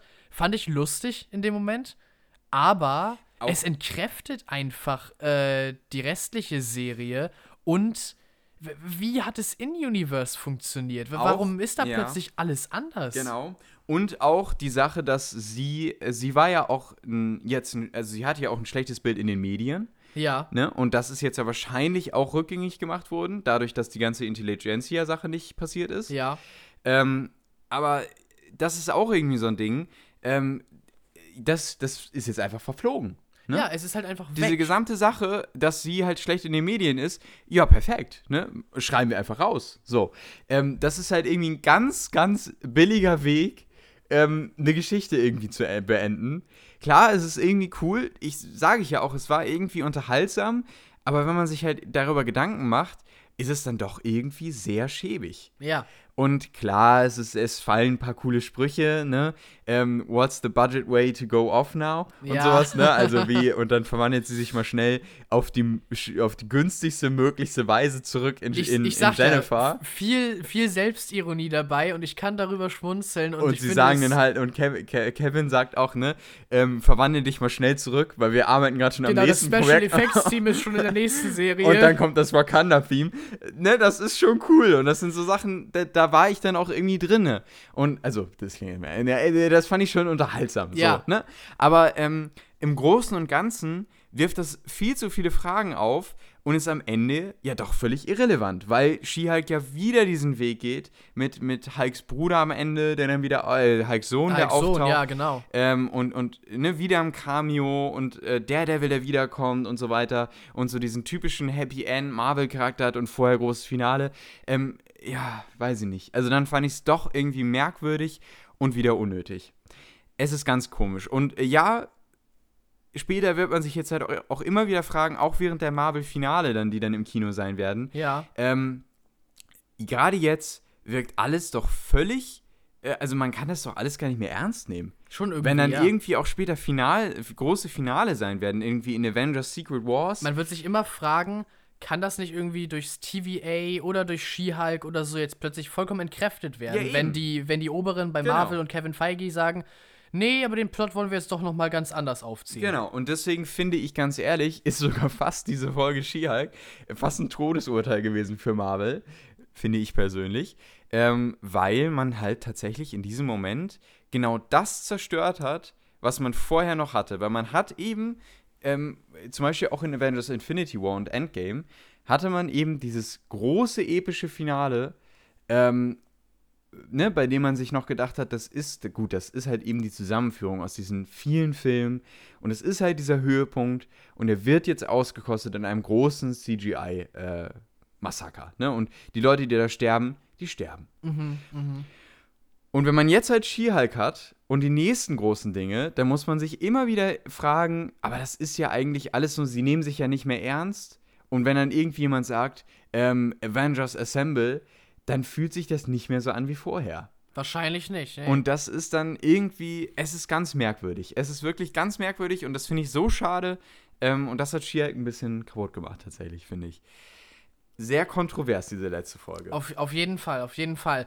Ähm, wir waren jetzt die ganze Zeit im Spoiler-Teil tatsächlich. Jetzt gehen Kommen wir wir, wieder raus, endlich.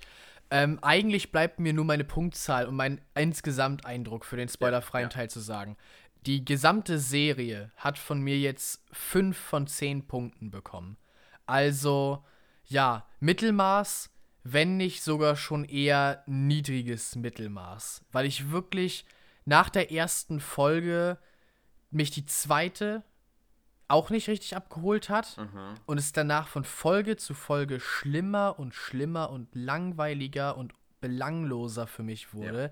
ja. Keiner der Charaktere hat mich abgeholt. Fand ich irgendwie interessant, was sie machen, mit welchen Problemen, die auch vollkommen belanglos waren, sie sich rumschlagen. Und am Ende gibt es ja auch für, für Jennifer keine Charakterentwicklung, weil alles, was sie in dieser Staffel geearnt hat, also an Charakterentwicklung, ist am Ende ja auch wieder völlig irrelevant. Ja. Des Finales. Ja, weil das Finale das ja wieder entkräftet, was sozusagen als Plot über passiert ist. Ja, eben, genau. Das ist es ja. Also es ist, es ist alles in sich so ein, so ein Wirrwarr und es ist, ja, es ist Ja. ganz merkwürdig. Also ich bin froh über die letzten drei Folgen. Ja. Über Folge 7, 8, 9, weil die haben mich tatsächlich dann endlich wieder unterhalten. Und das ist genau das, was du mal sagst. Ähm, wenn She-Hulk jetzt nochmal vorkommt und man möchte nochmal irgendwie ein, ein, ne, haben, was, was ist nochmal mit, mit She-Hulk und so, dann würde ich mir tatsächlich diese letzten drei Folgen nochmal anschauen. Ja, ja, das genau. würde ich tatsächlich sagen. Weil sie haben mich trotzdem unterhalten, aber der Rest davor, den würde ich mir wirklich nicht nochmal anschauen. Nein, ich auf- will ihn mir nicht nochmal anschauen. Auf gar keinen Fall. Das ist rausgeworfene Lebenszeit in meinen Augen. Mhm. Ja. Die letzten drei Folgen nicht, zum Glück. Das rettet die Serie noch so ein bisschen, Ja. sonst wäre sie eher in die Richtung äh, 4 von 10 gelandet. Ja. Sie ist bei, ja, stimmt. Kommen wir zur Punktzahl. Sie ist bei mir bei 5,5, glaube ich. Ich glaube, ich habe ihr 5,5 gegeben von 10 Punkten. Ich schaue nochmal eben ganz kurz nach. Ja, 5,5 von 10 möglichen Punkten habe ich ihr gegeben. Das sind vor allen Dingen, wie gesagt, halt die letzten drei Folgen.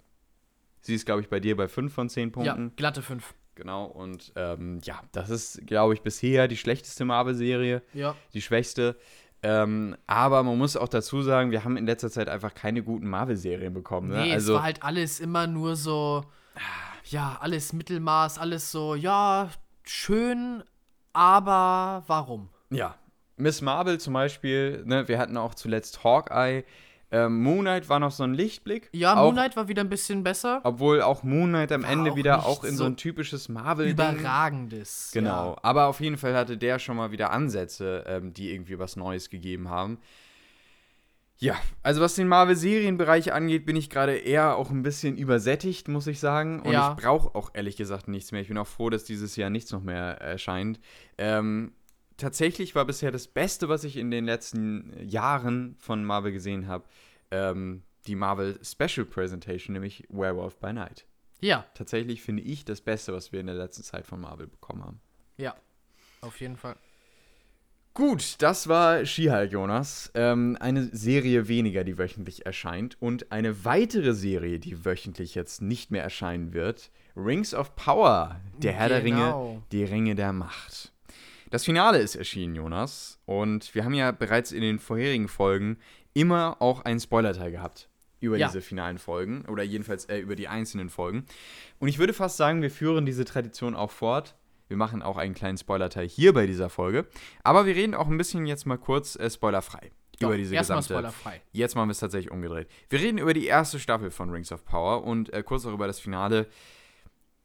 Jonas, wie fandest du Rings of Power, die Herr der Ringe-Serie, auf die ich mich auch schon sehr, sehr gefreut habe im Vorhinein? Doch, ja, also ich auch. Ähm, ich kann es ehrlich gesagt nicht als Hype beschreiben, den ich empfunden habe, weil auch bei mir die Sorge im Raum stand, wie lore accurate wird es jetzt eigentlich? Ähm, wird es den Geist von Tolkien so weiterführen, so wie es die Herr der Ringe-Filme ja wirklich gut gemacht haben? Und ja, das kann ich nicht so hundertprozentig unterschreiben. Also das, das Feeling und der Geist von Tolkien ist nicht so wirklich in, in dieser Serie drin, aber sie ist trotzdem eine schöne Serie. Schön anzuschauen, schön erzählt, aber als Tolkien-Fan, der die ganzen Hintergrunddinge kennt und der weiß, wie die Geschichte eigentlich ablaufen sollte, um es vielleicht mal so auszudrücken, ja, muss man versuchen auszuspeichern. Man muss versuchen, das Ding für sich stehen zu lassen und einfach so, ja, diese Charaktere neu kennenzulernen und ganz alleine nochmal charakterisiert werden zu lassen. Und dann, dann kann man es sehen. Dann kann man es sehen, dann ist man unterhalten, dann finde ich es auch gar nicht so schlecht. Ähm, aber wenn man wirklich für, wenn man vorher sozusagen das Silmarillion ge gelesen hat und dann erwartet, dass das auf dem Bildschirm kommt, nein, dann passiert das nicht. Ich fand, die Charakterisierung war stellenweise ziemlich gut, stellenweise aber auch wieder nicht. Also Charaktere wie zum Beispiel äh, Durin, beide Durins, haben mir gut gefallen. Elrond auch. Er hatte ja sowieso äh, mit denen dann einiges zu tun. Aber ausgerechnet der Lied, Galadriel, war ein bisschen mager. Bisschen eindimensional. Sehr so, ich bin wütend und das treibt mich an und deswegen mache ich immer weiter, weil mich diese Wut nicht loslässt und weil dieser Rachegedanke dahinter steht. Und ja, es ist nicht ganz unbegründet innerhalb der Lore. Da gibt es Passagen, wo man zu hören kriegt, dass Galadriel äh, sehr stolz ist, manchmal fast ein bisschen eitel und deswegen in Mittelerde bleibt und ihr Ding durchziehen möchte. Aber so habe ich sie mir trotzdem nicht vorgestellt. Ja. Und so konnte ich, weil ich halt Galadriel auch aus der Hobbit und der Herr der Ringe schon kenne, das war halt nicht dieselbe Figur. Ja. Das war nicht derselbe Charakter, nicht dasselbe Denkmuster und zu reden. Ja, das Mhm. hat, das war immer so ein bisschen, hat einen immer so ein bisschen rausgehauen. Und das war halt schade, weil Galadriel halt die Hauptfigur war Ja. und sehr oft da war. Und immer wenn sie dann halt da war, musste man so ein bisschen unweigerlich denken, ja, aber das ist, das ist nicht so richtig Galadriel. Da, da kann ich dir auch wirklich nur zustimmen. Für mich sind es auch die Dialoge zwischendurch gewesen. Haben wir ja, Ja. auch schon drüber geredet, ne, die also voll von Kalendersprüchen waren. Ja, echt. Nein, aber auch äh, grundsätzlich, ich meine, es ist ja auch irgendwie, passt es ja auch zu Tolkien, dass wir immer ähm, oftmals auch kleine Geschichten dabei haben noch, Ja, ne? Und auch irgendwie mit der Sprache spielen auch. Das, ja, ne, das fiel mir auch nochmal auf. Vielleicht bin ich da auch ein bisschen harsh gewesen, äh, immer während den Folgen, ähm, auch die, das zu kritisieren. Aber grundsätzlich, es bleibt trotzdem, dass es immer noch ähm, dialogtechnische Schwächen gibt.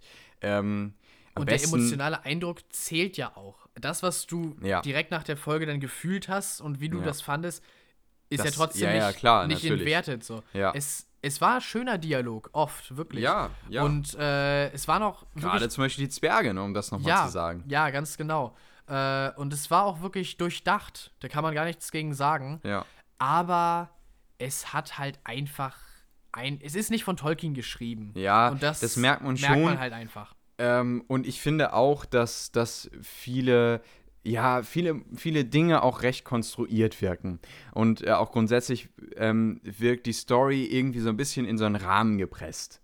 Ne, also das finde ich kommt mir schon so vor, wenn wir dann irgendwie Elemente haben, wie dann am Ende ja, gut, das kann ich jetzt nicht sagen, aber ähm, ne, wie dann halt, wie dann zum Beispiel Elemente dann äh, genutzt werden, um ähm, um dann in einer achten Folge oder in, in einer siebten Folge ähm, dann, nee, stimmt gar nicht, in einer Es sechsten Folge? Acht Folgen. Ja, genau, Jetzt in einer- zurück. in einer sechsten Folge, in einer sechsten Folge dann ähm, bestimmte Elemente genutzt werden und wie auch Charaktere vorher dieses Element nicht nochmal ähm, sich anschauen.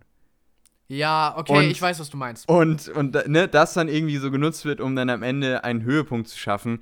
Ja, das sind dann auch teilweise Logiklöcher, die dann auch sehr konstruiert wirken. Ähm, um nochmal auf den Dialog zurückzukommen, ich finde auch, ähm, es gibt eine Szene, äh, die. Also die fand ich wirklich, die fand ich schon echt nicht, also wirklich Kann, kannst nicht du gut. gleich äh, genauer Nee, ich, ich, kann, ich, kann, ich kann sie jetzt nochmal, ja, ja ich kann, die kann ich auch so sagen, glaube ich. Okay. Es ist ein Charakter, ähm, das Ganze spielt in Numenor. Ähm, und zwar äh, sind das zwei Charaktere, die gerade einen Dialog haben. Und der eine sagt halt, ah, ich komme bei dem nicht so richtig durch. Äh, ich weiß nicht, wie, wie ich äh, ihn darauf ansprechen äh, soll. Ähm, und dann sagt der andere Charaktere, äh, Charakter halt, sprich lauter. Oder irgendwie sowas. Ja, Ah, da habe ich mir auch nur die, die, die Hände vor dem Kopf zusammengeschlagen. Ich dachte, oh, wie kann man sowas nur in eine Herr der Ringe-Serie reinschreiben? Das ist so schlechter Dialog. Ähm, zum Glück ist das jetzt nicht die, ne, die Häufigkeit, aber ja, also sie ist handwerklich, gibt es noch durchaus Verbesserungsbedarf, was ähm, das, das äh, Storytechnische angeht, ähm, was auch das Pacing angeht. Das ist ein sehr, sehr großer, großer ja, Kritikpunkt Ja. Ähm, weil die Geschichte auch wirklich in Teilen nicht in Gang kommt. Gerade so die ersten zwei Folgen sind wahnsinnig viel Exposition. Ähm, und es geht auch weiter, auch in der dritten und in der vierten Folge. Wir lernen natürlich die Handlungsstränge kennen, die wir dann verfolgen in den nächsten Folgen. Ähm, und ja, somit kommen wir dann erst tatsächlich in einer sechsten Folge zu einem Höhepunkt ähm, und dann wieder in einer, in einer äh, finalen Folge. Und das ist einfach für eine erste Staffel zu wenig. Trotzdem hat sie es geschafft, irgendwie noch einen Bogen, finde ich, zu schließen ähm, mit dieser ersten Staffel und trotzdem irgendwie eine in sich geschlossene Geschichte zu erzählen. Und das finde ich auch gut. Aber auch das irgendwie nur mit dem Finale. Also ich finde, da ist noch durchaus mehr Potenzial, was die Anfangs- und Mittelfolgen angeht, um da auch noch Spannung zu erzeugen und Spannung auch zu halten über eine gewisse Zeit. Ähm, und das hoffe ich mir dann auch für eine zweite Staffel. Ja, auf jeden Fall. Ich glaube, das kann man so gut zusammenfassen. Vielleicht können wir jetzt äh, den Spoiler-Teil vielleicht machen. Dann kannst du noch auf Sachen eingehen, die du gerade eben äh, umschreiben musstest. Ja, also hier einmal Cut. Äh, jetzt machen wir Spoiler-Talk zu Rings of Power, alle acht Folgen. Ja, Das Finale, Jonas. das Finale. Wir wissen, wer Sauron ist. Sauron ist tatsächlich Heilbrand. Ähm, Viele im Internet sagten, war sowas von klar. Habe Ja. ich seit der zweiten Folge kommen sehen. Ja. Ich gebe ehrlich zu, ich war, ich war ein bisschen länger am Grübeln, aber ja, klar. quasi schon, also ich finde, mit der sechsten Folge hat es sich langsam zementiert. Ja, als er dann zum König der Südlande halt ausgerufen wurde und solche Sachen, hat man schon überlegt, also irgendwie, Ja. ja, bisschen Also sass. ab dem Punkt war es eigentlich schon klar für mich. Ähm, ich hatte auch schon so ein paar Elemente, dachte ich mir schon in Folge 5. Ähm, aber ich finde, so mit Folge, mit Episode 6 ist es eigentlich schon klar gewesen, dass er äh, Sauron ist. Ähm, finde ich aber auch irgendwie eine gute Auflösung und ich finde auch, dass sie es gut rübergebracht haben und am Ende auch gut erzählt haben, ne, wie er dann, wie er dann Sauron wird. Ja, Ähm, und wie das dann auch dem Zuschauer und auch den Anwesenden klar gemacht wird, das hat mir doch relativ gut gefallen. Auch, ich finde auch, dass Celebrimbor ähm, in diesem Finale fantastisch ist. Also ich ja, finde, dass er so diese Elemente von, ähm, teilweise von ähm, Bilbo oder auch von, von Gollum hat, ne? wie sie dem Ring verfallen. Und Mhm, ich finde so genau. diese gleiche, leicht benebelte, gleichzeitig auch faszinierte Art, die hat auch Celebrimbor irgendwie in dieser Folge, wenn er dann von Halbrand ähm, ja auch quasi so Man äh, könnte fast sagen, beeinflusst so wird. um den Finger gewickelt wird. Genau, ja. richtig. Und das finde ich, ähm, hat, äh, wurde mit Celebrimbor hier fantastisch rübergebracht in dieser Folge. Sie findet aber auch irgendwie in Momenten, wie zum Beispiel, wenn die Ringe geschmiedet werden, nicht wirklich zu einem Höhepunkt. Bei einer Serie, die Ringe der Macht heißt, Da das hätte ist ich mir wirklich für schade. diesen Moment schon mehr überlegt. Ja. Also es war gut inszeniert, auch wie der, der Symbolismus dahinter, dass der Dolch halt eingeschmolzen Ja, wird. ja. Ich verstehe, was ich verstehe, was sie vorhatten, Mhm. aber ehrlich gesagt, war der Dolch jetzt nicht so special Ja, für mich. ja. Das haben sie in den Folgen vorher irgendwie nicht so doll äh, aufgebaut. Der war ständig im Bild und Galadriel hat ihn ständig äh, umklammert, wenn irgendwas äh, gerade Ja, schlimm aber war. das finde ich passt eigentlich. Also mit dem Dolch habe ich eigentlich keine Probleme. Ähm, für mich ist es nur die Inszenierung am Ende, die mir nicht gefallen hat. Also äh, mit dem Dolch finde ich okay, wenn das dein Pro- Kritik war. Also für mich ist es kein Problem gewesen. Ich dachte mir sogar, ja, okay, passt irgendwie. Haben sie gut eingeführt, auch so, dass er halt aus Valinor kommt, ne, der muss genutzt werden, um die Ja. Ringe zu schmieden. Das halt, finde ich, hat eigentlich gepasst. Für mich ist es am Ende halt die Inszenierung von den Ringen, von den Ringen. Auch wie sie geschmiedet werden, finde ich gar nicht so schlecht, aber wie sie dann halt fünfmal gefilmt werden, von oben, von Ja, unten. ja. Sie sehen völlig künstlich aus, als wären sie animiert. Ähm, das hat mir halt überhaupt nicht gut gefallen. Also das fand ich, und vor allen Dingen auch, dass es gab keinen wirklichen Theme dazu, also es gab keinen tollen Soundtrack. gerade- Gerade die Musik war ziemlich schwach in der Ja, Szene. ja, und das bei so einer entscheidenden Szene. Hier werden die Ringe der Macht geschmiedet. Und Ja. dann liegen sie da in der Mitte und alle schauen so bedeutungsschwanger auf die Ringe drauf. Und das ist dann irgendwie, also das war eine ganz merkwürdige Szene. Das hätte ich mir für die namensgebende, für den namensgebenden Moment deutlich imposanter gewünscht. Ja, ich hätte, ich hätte mir irgendwie gewünscht, sie hätten vielleicht die Szene aus dem Prolog von der Herr der Ringe äh, sozusagen nachgestellt oder zumindest versucht nachzustellen. Ja, ja. Dass die ein Shot von den Ringen, wie sie da im Kreis liegen, gar nichts gegen, wirklich nicht. Aber dann, ja gerne, genau. dann ja. sollen sie halt auch hochgehoben werden, Ja. vielleicht zum ersten Mal aufgesteckt werden oder sowas. Ja, ja, genau. Weißt du? Jetzt liegen sie dann nur in der Mitte, alle glotzen drauf rum Ja. und die Folge endet. Sie hätten ja, also ich finde zum Beispiel, sie hätten ja gut das so inszenieren können, dass sie auch so eine coole, finde so eine coole Kamerafahrt machen äh, durch diese Schmiede und dann fällt so das Licht langsam rein und sie nehmen die Ringe in die Hand, setzen die Ringe auf und halten die Ringe dann so ins Licht und Ja. dann spiegelt sich so das Licht darin oder so. Das hätte man so cool inszenieren können. Aber nee, sie machen irgendwie so eine ganz weirde Kamerafahrt, äh, immer auf und ab und machen die Ja, Ringe so auf ja. und, und näher und ran und dann nochmal von vorne, richtig künstlich. Ganz merkwürdig. Also wirklich fand ich, war ich sehr enttäuschend für so einen wirklich wichtigen Moment ja doch. Ähm, ja, und das Ende, Ende. Genau, das ähm, wie Ende, Halb- Ende. Wie Halbrand dann quasi, also Sauron, ähm, nach Mordor geht und äh, in einer Kutte vor dem Schicksalsberg steht. Es war halt eins zu eins der Shot aus Star Wars Teil 3, wie Genau, Anakin auf wie Mustafa Anakin steht. auf Mustafa Dieser weite, landet. schwarze Ja. Umhang. Er hat sogar eine ähnliche Frisur. Ja, es ja. sah halt wirklich eins zu eins so aus. Und das ist genau dieser Punkt. Es ist genau das, was halt vorher auch ähm, in den Kommentaren äh, so kritisiert wurde an, äh, an Amazon.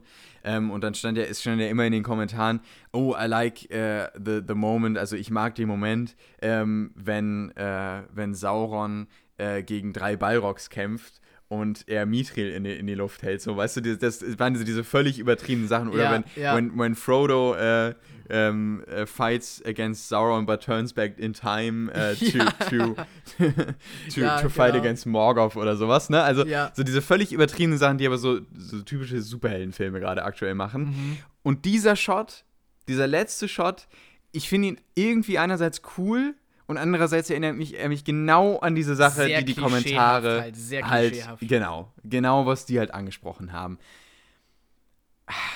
Ja, es Ich ist halt so ein bisschen. Es ist einfach ein bisschen durchwachsen, auch das Finale an sich. Äh, ich glaube, über die Staffel haben wir schon genügend äh, gesprochen. Pacing und solche Sachen, Dialog. Ja. Ähm, insgesamt hat die Serie jetzt sieben von zehn Punkten von mir gekriegt. Es ist halt, ich, ich bin unterhalten. Ich habe sie mir gerne angeguckt. Aber irgendwie denke ich mir auch, hätte man nicht, weil es ist die teuerste Serie überhaupt. Und sie das sieht muss ja auch man zwischendurch, bedenken. sie sieht ja auch zwischendurch klasse aus. Zwischendurch. Ne? Zwischendurch, wenn man zum Beispiel äh, wunderschöne Aufnahmen hat von äh, Eregion, ne? Ja, den Elbenschmieden. ja. Oder wenn man auch äh, fantastische Aufnahmen in Numenor hat. Also keine Frage, da ist, äh, ne, da das steckt CGI, Geld drin. ja, man kann es dem ansehen. Man gibt aber auch zwischendurch dann so viel Zeit aus auf äh, wirklich, äh, ne, um, ja, das ist nochmal eine andere Sache, aber die mir auch gerade einfällt, äh, um eine Liebesgeschichte zwischen, ähm, Hier Pharasons Äh, Sohn und genau. Elendils Tochter. Ja. zwischen, ja also, die ich nicht gebraucht hätte. Und Nee, die auch, da die auch kommt nämlich nirgendwo hingeführt hat. Und da kommt auch dieser Dialog her, den ich gerade meinte, mit dem, ähm, mit dem, äh, dann sprich lauter oder so. Ich glaube, der war da drin, wenn ich ja, das entsinne. stimmt auch. Kemen sagt irgendwie so, ich kann meinen Vater Pharason nicht überzeugen und sie dann so, ja, du musst halt lauter sprechen. Was? Ja, Das Nein. ist so merkwürdig. Es ist so merkwürdig. Also, naja, egal. Ähm, jedenfalls, das sind so Momente, ähm, ne, da wird so viel Raum gegeben. Ähm, das verstehe ich dann auch nicht. Und dann lässt man aber auch so coole Teile weg, ähm, teilweise auch von der Lore, die halt nicht übernommen wurden. Ja. Das finde ich wirklich sehr schade. Ich, Aber ich überlege halt manchmal, wäre es nicht einfacher gewesen, vielleicht, um genügend Material zusammenzukriegen, weil das zweite Zeitalter ist leider ein bisschen dürftig, um daraus tatsächlich eine ganze Serie zu machen. Mhm. Ja. Auch weil wichtige Ereignisse hunderte Jahre auseinander liegen Mhm. und das halt für den, für den äh, Flow von so einer Serie nicht sonderlich gut taucht. Deswegen wurde das hier jetzt auch alles komprimiert äh, für diese Serie. Alles passiert innerhalb von Wochen, was in Wirklichkeit 100.000 Jahre äh, dauert bei Tolkien. ja. Ähm, aber hätte man nicht vielleicht das gesamte Silmarillion nehmen können? Das erste Zeitalter ist sehr viel gehaltvoller. Ja. Und Ja. davon vielleicht eine, eine Animationsserie, eine coole Animationsserie oder so machen können. Ja, eine Ja, Animationsserie? Nee, das hätte ich nicht Sie machen ja jetzt zum Beispiel auch äh, Ja, zu diesem The War of the Rohirrim, äh, ein, Rohirrim, ein ja. Anime-Film Genau, über die ja. Rohirrim. Ja. Auf den freue ich mich wirklich. Tatsächlich? Ja, doch. Na, da und bin ich, ich ein bisschen skeptisch. und ich sagen. frage mich, Ja. Wäre sowas in der Art nicht auch möglich gewesen? Aber ja, okay, das Anima Tolkien ja, da bin ich, ja, nee, da bin ich an, also äh, Animation alles hätte gut, ich nicht gerne. gut. Ja, klar, ist ja auch gut. Aber Animation hätte ich nicht gerne gesehen, vor allen Dingen nicht im ersten Zeitalter. Dann hätte ich lieber eine Serie gehabt, so wie jetzt Rings of Power, nur halt auch vom ersten Zeitalter. Ja, Oder halt aber mit mehr dahinter. das Tolkien Estate gibt halt nicht Ja, gerne ja, klar, die äh, Rechte ja. am ersten Ja. Zeitalter raus. Ja. Ich finde das auch irgendwo gut, dass das Tolkien Estate da relativ restriktiv ist, Ja. damit nicht, äh, ja, sozusagen das, Das Bild, das das Bild von, äh, von der Welt von Herr der Ringe, von Mittelerde, Hm. nicht, ja, für den, für den durchschnittlichen Zuschauer so von irgendwelchem Schund überlagert wird. Ja, ja. Ähm, kann ich also vollkommen nachvollziehen, was da so die Bedenken sind.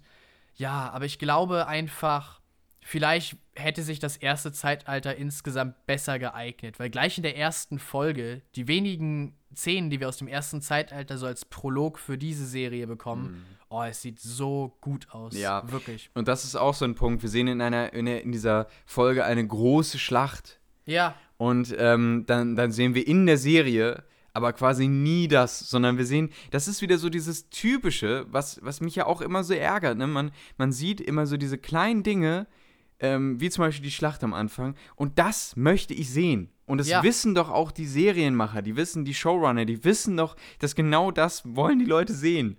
Aber nein, dann bekommen wir irgendwie immer nur so kleine Sachen. ja. Und ich meine, da stecken zwei, also da, da steckt eine Milliarde Dollar, eine Milliarde Dollar in dieser Serie. Und sie kriegen es nicht hin, sie kriegen es nur hin, 35 Leute als die Südlande zu bezeichnen. Ich weiß, es sieht 35 einfach nicht nach Leute- einer Milliarde aus. Als die Südlande. Der, ne? Und dann, dann wird zwischendurch auch geredet vom König der Südlande, über die Menschen der Südlande. Ja. Und dann sind es 35 Leute, die Er da ist jubeln. der König von einem Dorf. Er ist, die, er ist der König von 35 Leuten. Ja. Und ne, das ist, ähm, ach, das, also das verstehe ich dann nicht. Und dann sehe ich auch nicht, wo das Geld hingeflossen Nee. ist.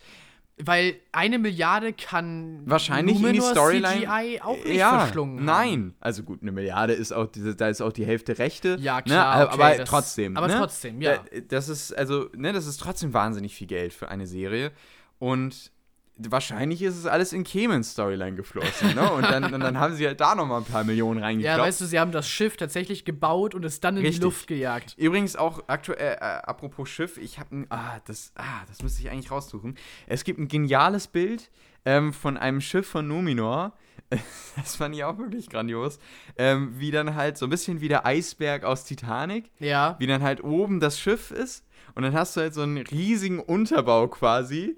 Und Ja, dann so das mit- hab ich auch gesehen, den- wie da was den, alles Ja, reinpasst. genau. Mit den Pferden und mit 100 den Leuten. Leute, 100 Pferde, Genau. Essen für alle. Essen für alle und dann noch hochexplosives, äh, explosiver Wein oder Ja, so, ne? ja, oder Öl. hochexplosiver Wein. ja, oder hochexplosives Öl. Ah. Ähm, das fand ich auch gra- grandios. Ja, weil sie, sie fahren ja mit, mit drei Schiffen los. und ich frage mich auch. 300 Leute darüber, Ja, alle ja. beritten. Ja. Ja. Es ist halt Bisschen, bisschen jeder, der Fantas- sich ein Fantasie. bisschen damit, man braucht Ja. Fantasie dafür. Jeder, der sich damit auseinandersetzt, wird merken, Da geht irgendwas nicht auf. Ich bin jetzt aber gespannt, wie das, wie die Numenor-Storyline auch in der zweiten Staffel fortgesetzt wird. Ja. Ähm, Direkt nach den Zwergen ist Numenor auch tatsächlich das Interessanteste, wie ich finde. Ja, von der Charakterseite finde ich ehrlich gesagt nicht, Nee, nicht aber vom Aussehen her, ja, aber vom- das finde ich, vom Look. Ja, vom Look und vom was könnte da noch passieren. Ich bin auch, ich bin auch interessiert daran, wie Sauron jetzt sozusagen Mordor für sich äh, erobern wird, wahrscheinlich. Er wird ja wahrscheinlich noch mit äh, Ada in Konflikt kommen. Genau, ja. Aber insgesamt, vielleicht ist es auch einfach so das Gefühl, das ich zurzeit habe, weil ich House of the Dragon nebenbei gucke. Aber ich bin gespannter auf vielleicht so die politischen Machtkämpfe zwischen der Königin und Pharason und Elendil und so weiter. Aber es scheint ja auch so, dass die Königin dann äh, irgendwie nochmal zurückschlagen wird. Ja. Jetzt versagt langsam meine Stimme. ähm, und äh, dann kommt sie wahrscheinlich mit vier Schiffen. Das nächste Oh Mal. ja, ja, ja genau. Jetzt geht's richtig los. Jetzt geht's richtig los. Ähm, wir, wir sagen Sauron den Krieg an. Wir schicken jetzt ganze vier Schiffe Wow. los. vier Schiffe, Jonas. Das Ja. ist eins mehr als letztes Mal. Ja, Und das, da stecken Das- wir das dann gleich besiegen. 200 Millionen in Euro jedes. Dollar in Ja, jedes Schiff, genau. Jonas. Let's go. Oh Mann. Nein, also es, äh, ne, das ist halt so dieses, dieses äh, Kriterium, was wir auch einfach haben äh, für diese erste Staffel. Ich erwarte jetzt viel von der zweiten Staffel. Ja, also Step Up the Game. Genau, und ähm, die soll allerdings, es wird noch lange dauern. Die wird Ja, erst natürlich wird's äh, lange dauern. 2024, höchstwahrscheinlich im Oktober 2024 ist so das erste, was so eingepeilt wird. Das ist in zwei Jahren, das ist noch eine, wirklich eine lange Zeit hin. Ähm, und ich bin gespannt, dann da auf jeden Fall auch mehr zu sehen. Gut, damit äh, schließen wir das wohl erstmal ab, würde ich sagen. Ja, wir haben Rings jetzt sehr Power. Achso, lange habe ich eigentlich schon meine Punkte? Nee, ich, Ich habe meine nicht Punkte sicher, noch gar ich nicht gesagt. Äh, ich, der, ich bin ähnlich wie bei dir. Also ich bin, ähm, ich habe ein bisschen geschwankt, so 6,5 und 7. Ich bin am Ende jetzt auch, ich habe sieben Punkte aufgeschrieben, aber für mich ist es auch so, ja, so ganz knapp noch bei sehenswert. Ja. Also das sehe ich auch. Gut, ja, dann, also da schwingt aber auch ein bisschen mein Herr der Ringe-Herz Ja, mit. ne? Ich glaube, wenn das nicht da wäre, dann wäre ich auch wirklich radikaler, dann würde ich auch echt dem, der ganzen Sache nur sechs oder so von zehn Punkten geben, weil ist, die äh, hat einfach wirklich auch Ja, kritikwürdige ja. Punkte. Okay, dann kommen wir zu den Sachen, die wöchentlich erschienen sind. Die machen wir jetzt nur noch ein bisschen kürzer. Ich würde sagen, wir fangen mit der spannendsten Sache an, Jonas, die, über die wir auch noch nicht geredet haben. Nee, genau. House of the Dragon. House of the Dragon. Ich habe es gerade eben Folge acht. erwähnt, dass ich es ja, äh, ja, dass wir es ja beide zusammen gucken zurzeit und ich deswegen eher so in dem Mut für politische Intrigen und so bin. Ähm, ich glaube, wir müssen die achte Folge behandeln, richtig? die Richtig, siebte ja. haben wir schon. Jetzt kommt die neunte Folge und das ist ja traditionell immer die beste Folge aus, Ja, aus Game of Thrones. genau. Sind wir mal gespannt, ob das jetzt tatsächlich bei House of the Dragon auch so sein wird. Äh, schauen wir mal, schauen wir mal. Zurzeit sieht es ja eher so aus, als wäre es die achte. Als wäre es die 18. Aber mal gucken, es gibt ja auch immer noch, da kann noch was, Da, kann, noch, was kommen. was kommen. Aber die achte war wirklich gut. Sie war also, fantastisch. Fan Sie hat von mir auch wirklich 10 Punkte gekriegt, als Von ich sie auf auch. IMDb Ja. bewertet habe. Ich habe echt nichts auszusetzen. Gerade Paddy Considine ist großartig. Also, absolut grandios. wenn der jetzt kein Emmy kriegt, dann bin ich sauer. ja, Dann, Das dann, sehe ich aber auch dann so. gucke ich mir nie Ja. wieder irgendwas von der Academy an, weil dann haben die echt, dann sind die braindead. aber auch die Inszenierung. Und in dieser Folge gibt es einen Moment, den habe ich tatsächlich in Filmen lange Zeit nicht mehr gesehen und auch in Serien nicht. Es ist wirklich ein Moment, der so wahnsinnig gut aufgebaut wurde in den letzten Folgen und der aufgrund dessen so gut wirkt. Und das ist ein Moment, der erinnert mich an wirklich an so starke Momente, wie zum Beispiel in der Herr der Ringe, als, ähm, als alle in, in Gondor vor den Hobbits niederknien. Ja. Solche starken Momente, so, so richtig, so richtig bewegende Momente, meine ich. Und das ist für mich der Moment. Und jetzt kommen wir natürlich zum Spoiler-Teil. Ja, genau. Und deswegen, ne, bevor ich das jetzt sage, ähm, muss, ne, ganz, ganz wichtig, wir spoilern jetzt die achte Folge von House of the Dragon. Ähm, es ist, wenn Paddy Considine, wenn König Viserys ja, in den Thronsaal kommt, Jonas. es ist auch, viel macht die Musik. Es macht die Musik, Das aber Film es ist macht so auch, großartig. es ist großartig, aber es ist auch sein Schauspiel. ja, auf jeden Fall. Und wie diese, Se wie diese Szene wirkt und wie er gest ge ne, gestützt auf dem, auf dem, äh, auf den, auf er den Stock. zittert, er hebt den Stock, setzt ihn plötzlich wieder nach vorne Strahlt- und zieht sich da so strahlt nach aber gleichzeitig auch, wie er durch diese Tür, diese mächtige Tür ausschwingt, Ja. strahlt er so viel Macht aus. Und er ist halt trotzdem, er ist der König der Königslande. Er ist der König von von Westeros. Westeros, ganz genau. Und in seinem Moment, wo er körperlich am schwächsten ist, Ja. er stirbt am selben Tag Ja. noch, am Abend desselben Tages. Wahrscheinlich, wir wissen es nicht. Ja, aber so ist wirkt auf jeden Fall so. Ähm, de, in dem Moment ist er am stärksten. In dem Moment zeigt er am meisten Rückgrat als König. Also gerade in der ersten Szene, alle sind sich am Streiten, Rhaenyra will gerade loslegen, hätte wahrscheinlich überhaupt keinen Erfolg gehabt. Die Tür geht auf und der Ansager ist auch so großartig. Der Wahnsinn. Ansager, Es ich kann ist, mir das Das ist genau das, was ich meine. ich kann Es mir das so richtig gut genial. vorstellen, dass Oh. der Ansager selber auch so war. So, jetzt, ja, ich bin nur so ein einfacher Soldat. Und jetzt drücke ich Jetzt all ich diesen Moment. Supermächtigen so einmal Ja. einen rein und er haut den ganzen Titel Oh, raus. Es, wär, es ist so grandios. Und, und dann, ne, Paddy Considine, also König Viserys, läuft dann diesen langen Weg dahin und es wird einfach ausgekostet. Und es ist so gut inszeniert. Es Ja, ist so ja, fantastisch. Und oh, ich, ich konnte meinen Augen gar nicht trauen. Es ist so eine genial, ein wirklich absolut genialer Moment.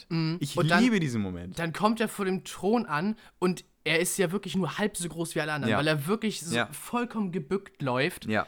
Und er dreht sich zu Otto um, zu Otto Hohenturm, seiner Mhm. Ja. Hand, die Ja. ihn die ganze Zeit im Endeffekt verarscht hat, um es auf gut Deutsch Mhm. zu sagen, der die ganze Zeit nach mehr Macht für seine Familie gegiert hat. Ja. Und zu ihm sagt er, ich sitze heute auf dem Thron. Oh, es ist, so es genial. so es ist so genial. Es ist so ein Ah. Ja, echt. ist- ah. So verdient. Ich Ja. hab wirklich, also ich war echt so, ja, ja, gib's ihm. Ja, Komm, wirklich. Er hat Ja, es so ja, ja, verdient. ja. Ich hasse diesen Charakter. Ich merke schon, Jonas, wir sind Team Schwarz. Ja, Wir sind, wir sind eindeutig Team Schwarz. Ja, auf jeden aber Fall. Es ist, es ist, oh, es ist so genial und das und diese Szene wirkt auch einfach nur so stark durch diesen gesamten Aufbau, den wir halt zuvor hatten, ne? Durch den, dadurch wie, wie die Hohenturms aufgebaut wurden, ne? Ja, genau. Wie, wie Alicent aufgebaut wurde, wie aber auch Viserys immer immer weiter abbaut, auch in den vorherigen Folgen ja, schon. genau. Und, er Und- immer so zurückhaltend ist und Ja, nie genau. einmal auf den Tisch haut. Ständig nimmt er sich die einfachste Lösung und Ja, so. ja. Und jetzt endlich, jetzt sagt er, okay, okay, jetzt einmal zum Schluss nochmal Ja, alles geben. genau. Einmal muss es sein. Und, dann, und dann natürlich noch das Festessen, was darauf dann auch noch folgt. Ähm, und was dann quasi nochmal ne, auch den Höhepunkt darstellt. Ja. Ja, eine Szene, darauf muss ich ganz kurz noch eingehen. Ja. Äh, die war improvisiert offenbar. Ah, okay. Ähm, Viserys steigt die Stufen hoch und ihm fällt seine Krone vom Haupt. Und ganz kurz denkt man so, oh nein, jetzt, das, das bricht ihn jetzt. Das ist jetzt so, das genau, ist jetzt ja, zu ja, viel. ja, mhm. Jetzt sinkt er wieder zurück. ja. Aber nein, es kommt eine Hand ins Bild und hebt die Krone auf und man denkt zuerst, Mhm. Und okay, er, er bückt sich und setzt sie sich wieder auf. Aber nein, es ist gar nicht Viserys selber. Daemon. Es ist Targaryen. Dämon. Sein kleiner Bruder, mit dem er sich seit acht Folgen nur streitet. Immer wenn er zurück in die Hauptstadt kommt, gibt es Stress und er muss wieder verbannt werden und ständig macht er irgendwas, was Viserys einfach nur abfuckt. Und jetzt ist es, man merkt einfach, Damon ist, ist echt so, ständig ist er nur am Scheiße bauen und alles scheint ihm egal zu sein, Ja. aber es ist nicht so. Ja. Tief in seinem Herzen liebt er seinen Bruder. Oder er verfolgt doch nur andere. Äh, Ja. ne? Man weiß es nicht. Aber nein, das will ich gar nicht denken. Ich glaube, in dieser Szene merkt man, dass Damon lange Zeit so gesagt hat, Viserys, der kann irgendwie nichts, der ist Mhm. schwach. Ich bin in unserer Familie so der Kämpfer. Und in dieser Szene, wenn, Vis- wenn Viserys sich da so zu dem Thron hochquält, merkt auch Damon, er hat eine andere Art von Stärke. Mhm. Ich bin zwar der Kämpfer und er hat nie so irgendjemanden im Kampf besiegt oder sowas und ein Schwert gut geschwungen oder so. Er ist auch kein Drachenreiter, aber auf einer ganz besonderen Ebene ist mein großer Bruder tatsächlich doch der, ja, der höhere von uns beiden, der Ja. stärkere und Ja.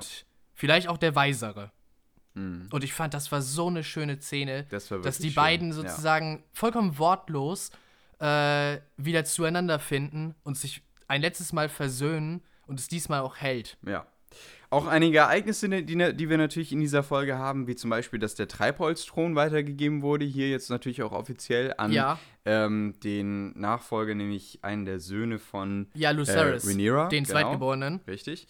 Und äh, natürlich auch, äh, klar, ne, so Ereignisse ähm, wie, dass der Bruder von, Äh, von Corlys. von Corlys Valerion ähm, getötet wird. genau. Ne? Ähm, übrigens auch fantastische Szenen, die darauf folgen, auch wie zum Beispiel ja, Rhaenys, Rhaenys Targaryen, Ja, du meinst jetzt die Frau Die von Frau von Corlys. ja, Corlys, die heißt genau. Rhaenys. ähm, wie sie dann auch nochmal auf den Leichnam von ihrem Schwager. Schwager guckt, genau, zum Beispiel auch. Ähm, oder natürlich auch das angesprochene Festmahl, was wir zum Ende der Folge Ja. noch haben. Wirklich gut. Und natürlich auch die letzte Szene. Oder auch die Szenen wie zum Beispiel auch das Make-up von, von Paddy Considine. Ja. Fantastisch. Ja. Aber auch die Szenen mit, mit äh, König Viserys und, und Rhaenyra, die auch nochmal hier eine ganz innige Verbindung haben, wo man, äh, ne, man merkt auch eben, äh, Viserys ist am Ende. Äh, ja, also einfach nur absoluter Wahnsinn. Und auch, also ich finde, die, die Szene im Thronsaal hat alles, finde ich, zu einem Höhepunkt gebracht. Ja. Also das war Ja. wirklich der Moment, der war so stark, der war so gut inszeniert, das hat mir echt die, die Schuhe ausgezogen. Ich konnte meine Augen fast gar nicht trauen. Ja, also ja. ich fand es ich fand's so genial. Ähm, und dann, ja, also ich bin völlig hin und weg. Nach dieser wirklich doch schwierigen sechsten Folge, Ja. ähm, die, ja, die ja die neuen Charaktere eingeführt hat, ähm, kam ja doch eine sehr gute siebte Folge, ähm, die, die ja durch diese gesamte ähm, äh, Trauerfeier sehr, sehr gut war. Ja, genau. Ähm, und eine wirklich überragende achte Folge. Und jetzt bin ich gespannt, ob auf diese achte Folge noch eine äh, gute neunte Folge folgen kann. Ja. Ich, ich, bin, ich bin ziemlich guter Dinge. Ich ich auch, glaube, ich die, auch. die restliche Staffel wird, wird einfach weiterhin echt, echt gut bleiben. Ich hoffe es, ich hoffe es. Ich hoffe auch einfach darauf, ich kann es nur noch mal betonen, dass Paddy Considine dafür den Emmy kriegt. Ja. Er hat es so verdient. Ja. Auch weil er selber den Charakter so weiterentwickelt hat und so. Manche auch George R. Ma R. hat. Martin, ne? George R. Martin hat ja extra gesagt, er findet Paddy Considine ist der perfekte König Viserys. Ja. Genau so hat er sich Viserys vorgestellt. Besser noch. Besser er, noch. Er sagte, Paddys Viserys Stimmt, ist ist, ja noch- besser, ja, er ist noch ist besser als, als- die Figur, genau. die ich erfunden Ja, ja, habe. genau, richtig. Und äh, er findet ihn großartig. Also, ja. Ja. Das allein spricht, finde ich schon, wenn der Schöpfer der Figur sagt, ne, dass Deine ist besser als meine. das ist schon wirklich ein großes Kompliment. Und ich äh, finde es schon jetzt sehr, sehr schade, dass wir ihn das letzte Mal wahrscheinlich in der letzten Folge gesehen haben. Ja, Jetzt werden wir nur noch seinen Leichnam wahrscheinlich begutachten. ja, genau. Obwohl der war jetzt auch kein wirklich schöner Anblick mehr. Das Ja, gut, nee, Aber das- das, das wird auch gut rübergebracht. Ja. Ja, Gut, das ist House of the Dragon. Äh, ich freue mich sehr auf die nächsten Folgen. Und äh, in der nächsten Podcast-Folge reden wir dann auch schon über die gesamte Serie. stimmt genau, weil wir ja jetzt wieder in den Zwei-Wochen-Rhythmus gehen. Genau, und dann gibt es nämlich nur noch eine einzige Serie, die wöchentlich neue Folgen bekommt. Äh, gut, wir haben noch äh, Lower Decks, Star Stimmt, Trek Lower Star Decks. Trek Lower Decks. Die haben wir jetzt vergessen. Ähm, Beziehungsweise aus wir dem- haben sie wir haben noch sie- nicht gesehen, genau. deswegen können wir noch gar nicht drüber reden. Und The Flash übrigens auch noch, ne? Ja, The Flash bekommt stimmt. jetzt auch wieder ähm, wöchentlich zwei Folgen im deutschsprachigen Raum. Ähm, da gehen wir auch zwischendurch immer mal drauf ein, aber das sind beides so Themen, glaube ich, die interessieren jetzt nicht die meisten Leute ungefähr. ähm, aber wir kommen noch eine, auf eine andere Serie zu sprechen, die aktuell auch noch wöchentlich läuft und auch noch bis Ende November laufen wird, nämlich Andor, die, die große Star Wars-Serie, ja, die aktuell genau. läuft. Stimmt. Ähm, und Andor, die neueste Folge, ja, dieser Rhythmus bleibt quasi ähm, bei Andor treu. Ähm, und zwar sind wir eben dabei, dass wir immer so einen Drei-Folgen-Rhythmus haben. Ne? Also wir haben zwei Folgen, die quasi die Geschichte aufbauen und dann eine dritte Folge, die dann quasi das Finale für diese Geschichte ist und halt ein Spektakel abliefert. Ja. Das hatten wir in diesen ersten drei Folgen und es gibt es jetzt eben auch in diesen zweiten drei Folgen und das haben wir jetzt eben mit dieser sechsten Folge wieder ein Finale. Und ähm, ja, die sechste Folge ist einfach nur ähm, grandios. Ja, Machen wir es kurz. Ich fand sie wirklich fantastisch. super toll aus. Also die Special Effects für das Auge, das ja groß angekündigt wurde, die letzten beiden Folgen lang, äh, hat sich sehr bewahrheitet. Also es wurde nicht zu viel versprochen, sah wirklich, wirklich großartig aus. Ja. Ähm, Auch storytechnisch, wie Auch sich so storytechnisch. alles langsam so zusammenfügt, ne? der Plan tatsächlich in, Tat, in die Tat umgesetzt wird.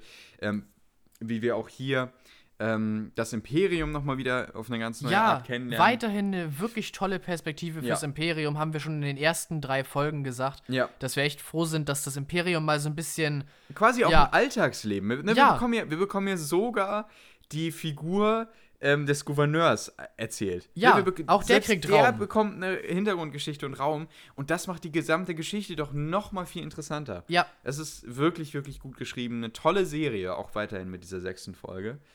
Ähm, ja, also ich bin weiterhin überzeugt. Ich freue mich auf nächste Woche Mittwoch. da beginnt dann der nächste Story Wahrscheinlich der, der nächste Arc beginnt dann. Es sind ja offenbar immer so drei äh, Episodenhäppchen. Ja. Ja, finde ich gut. Finde ich Finde wirklich ich, gut. Finde ich auch wirklich sehr gut. Ich freue mich, wo es noch hingehen wird mit dieser Folge. Ja. Ähm, und ja, den Spoiler-Teil lassen wir jetzt, glaube ich, erstmal weg. Ja, es Und ist schon so viel zu lange. Äh, wir hoffen einfach mal, ihr habt euch vielleicht diese Folge so in zwei, drei Teile eingeteilt. Ja, es könnte sein, dass das genau. hier unsere längste Folge geworden nee, ist. das glaube ich nicht. Nee, das ich. nee, nicht? nee, nee, nee, wir hatten auch schon zwei Stunden Folgen. Okay, okay.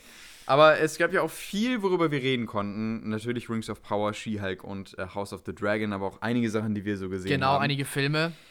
Ähm, es wird noch ein bisschen was jetzt dazukommen. In den nächsten Wochen schauen wir uns jetzt, äh, denke ich mal, auf jeden Fall Morbius an. Den gibt es ja, Ja. auf Wow. Genau. Ähm, das nehmen wir uns vor. Dann haben wir noch aktuell Halo, was wir ja auch noch so abseits von den wöchentlichen Sachen gucken. Ähm, die wollen wir auch noch mal zu Ende bringen. Und im Kino läuft Triangle of Sadness, ein, äh, eine Komödie, die wir uns beide noch anschauen wollen. Die schauen wir uns morgen im Kino an. Genau. Ähm, und dann haben wir noch ähm, einen Film, den möchte ich noch gerne sehen. Wahrscheinlich, vielleicht kommst du auch mit. Im Westen nichts Neues. Ja, kann ich mir vorstellen. Der wird auch bald auf Netflix erscheinen, aber äh, den soll man wohl sich im Kino anschauen, weil der doch im Kino nochmal anders wirkt. Also da sind auf jeden Fall einige Themen wieder und dann haben wir natürlich auch House of the Dragon, über das Klar, das reden Staffelfinale und so weiter. Ähm, und genau, deswegen wird es auch in der nächsten Podcast-Folge wieder viel zu bereden geben. Bis dahin wünschen wir euch aber eine schöne Zeit Macht es gut. und bis dahin, ciao. Ciao.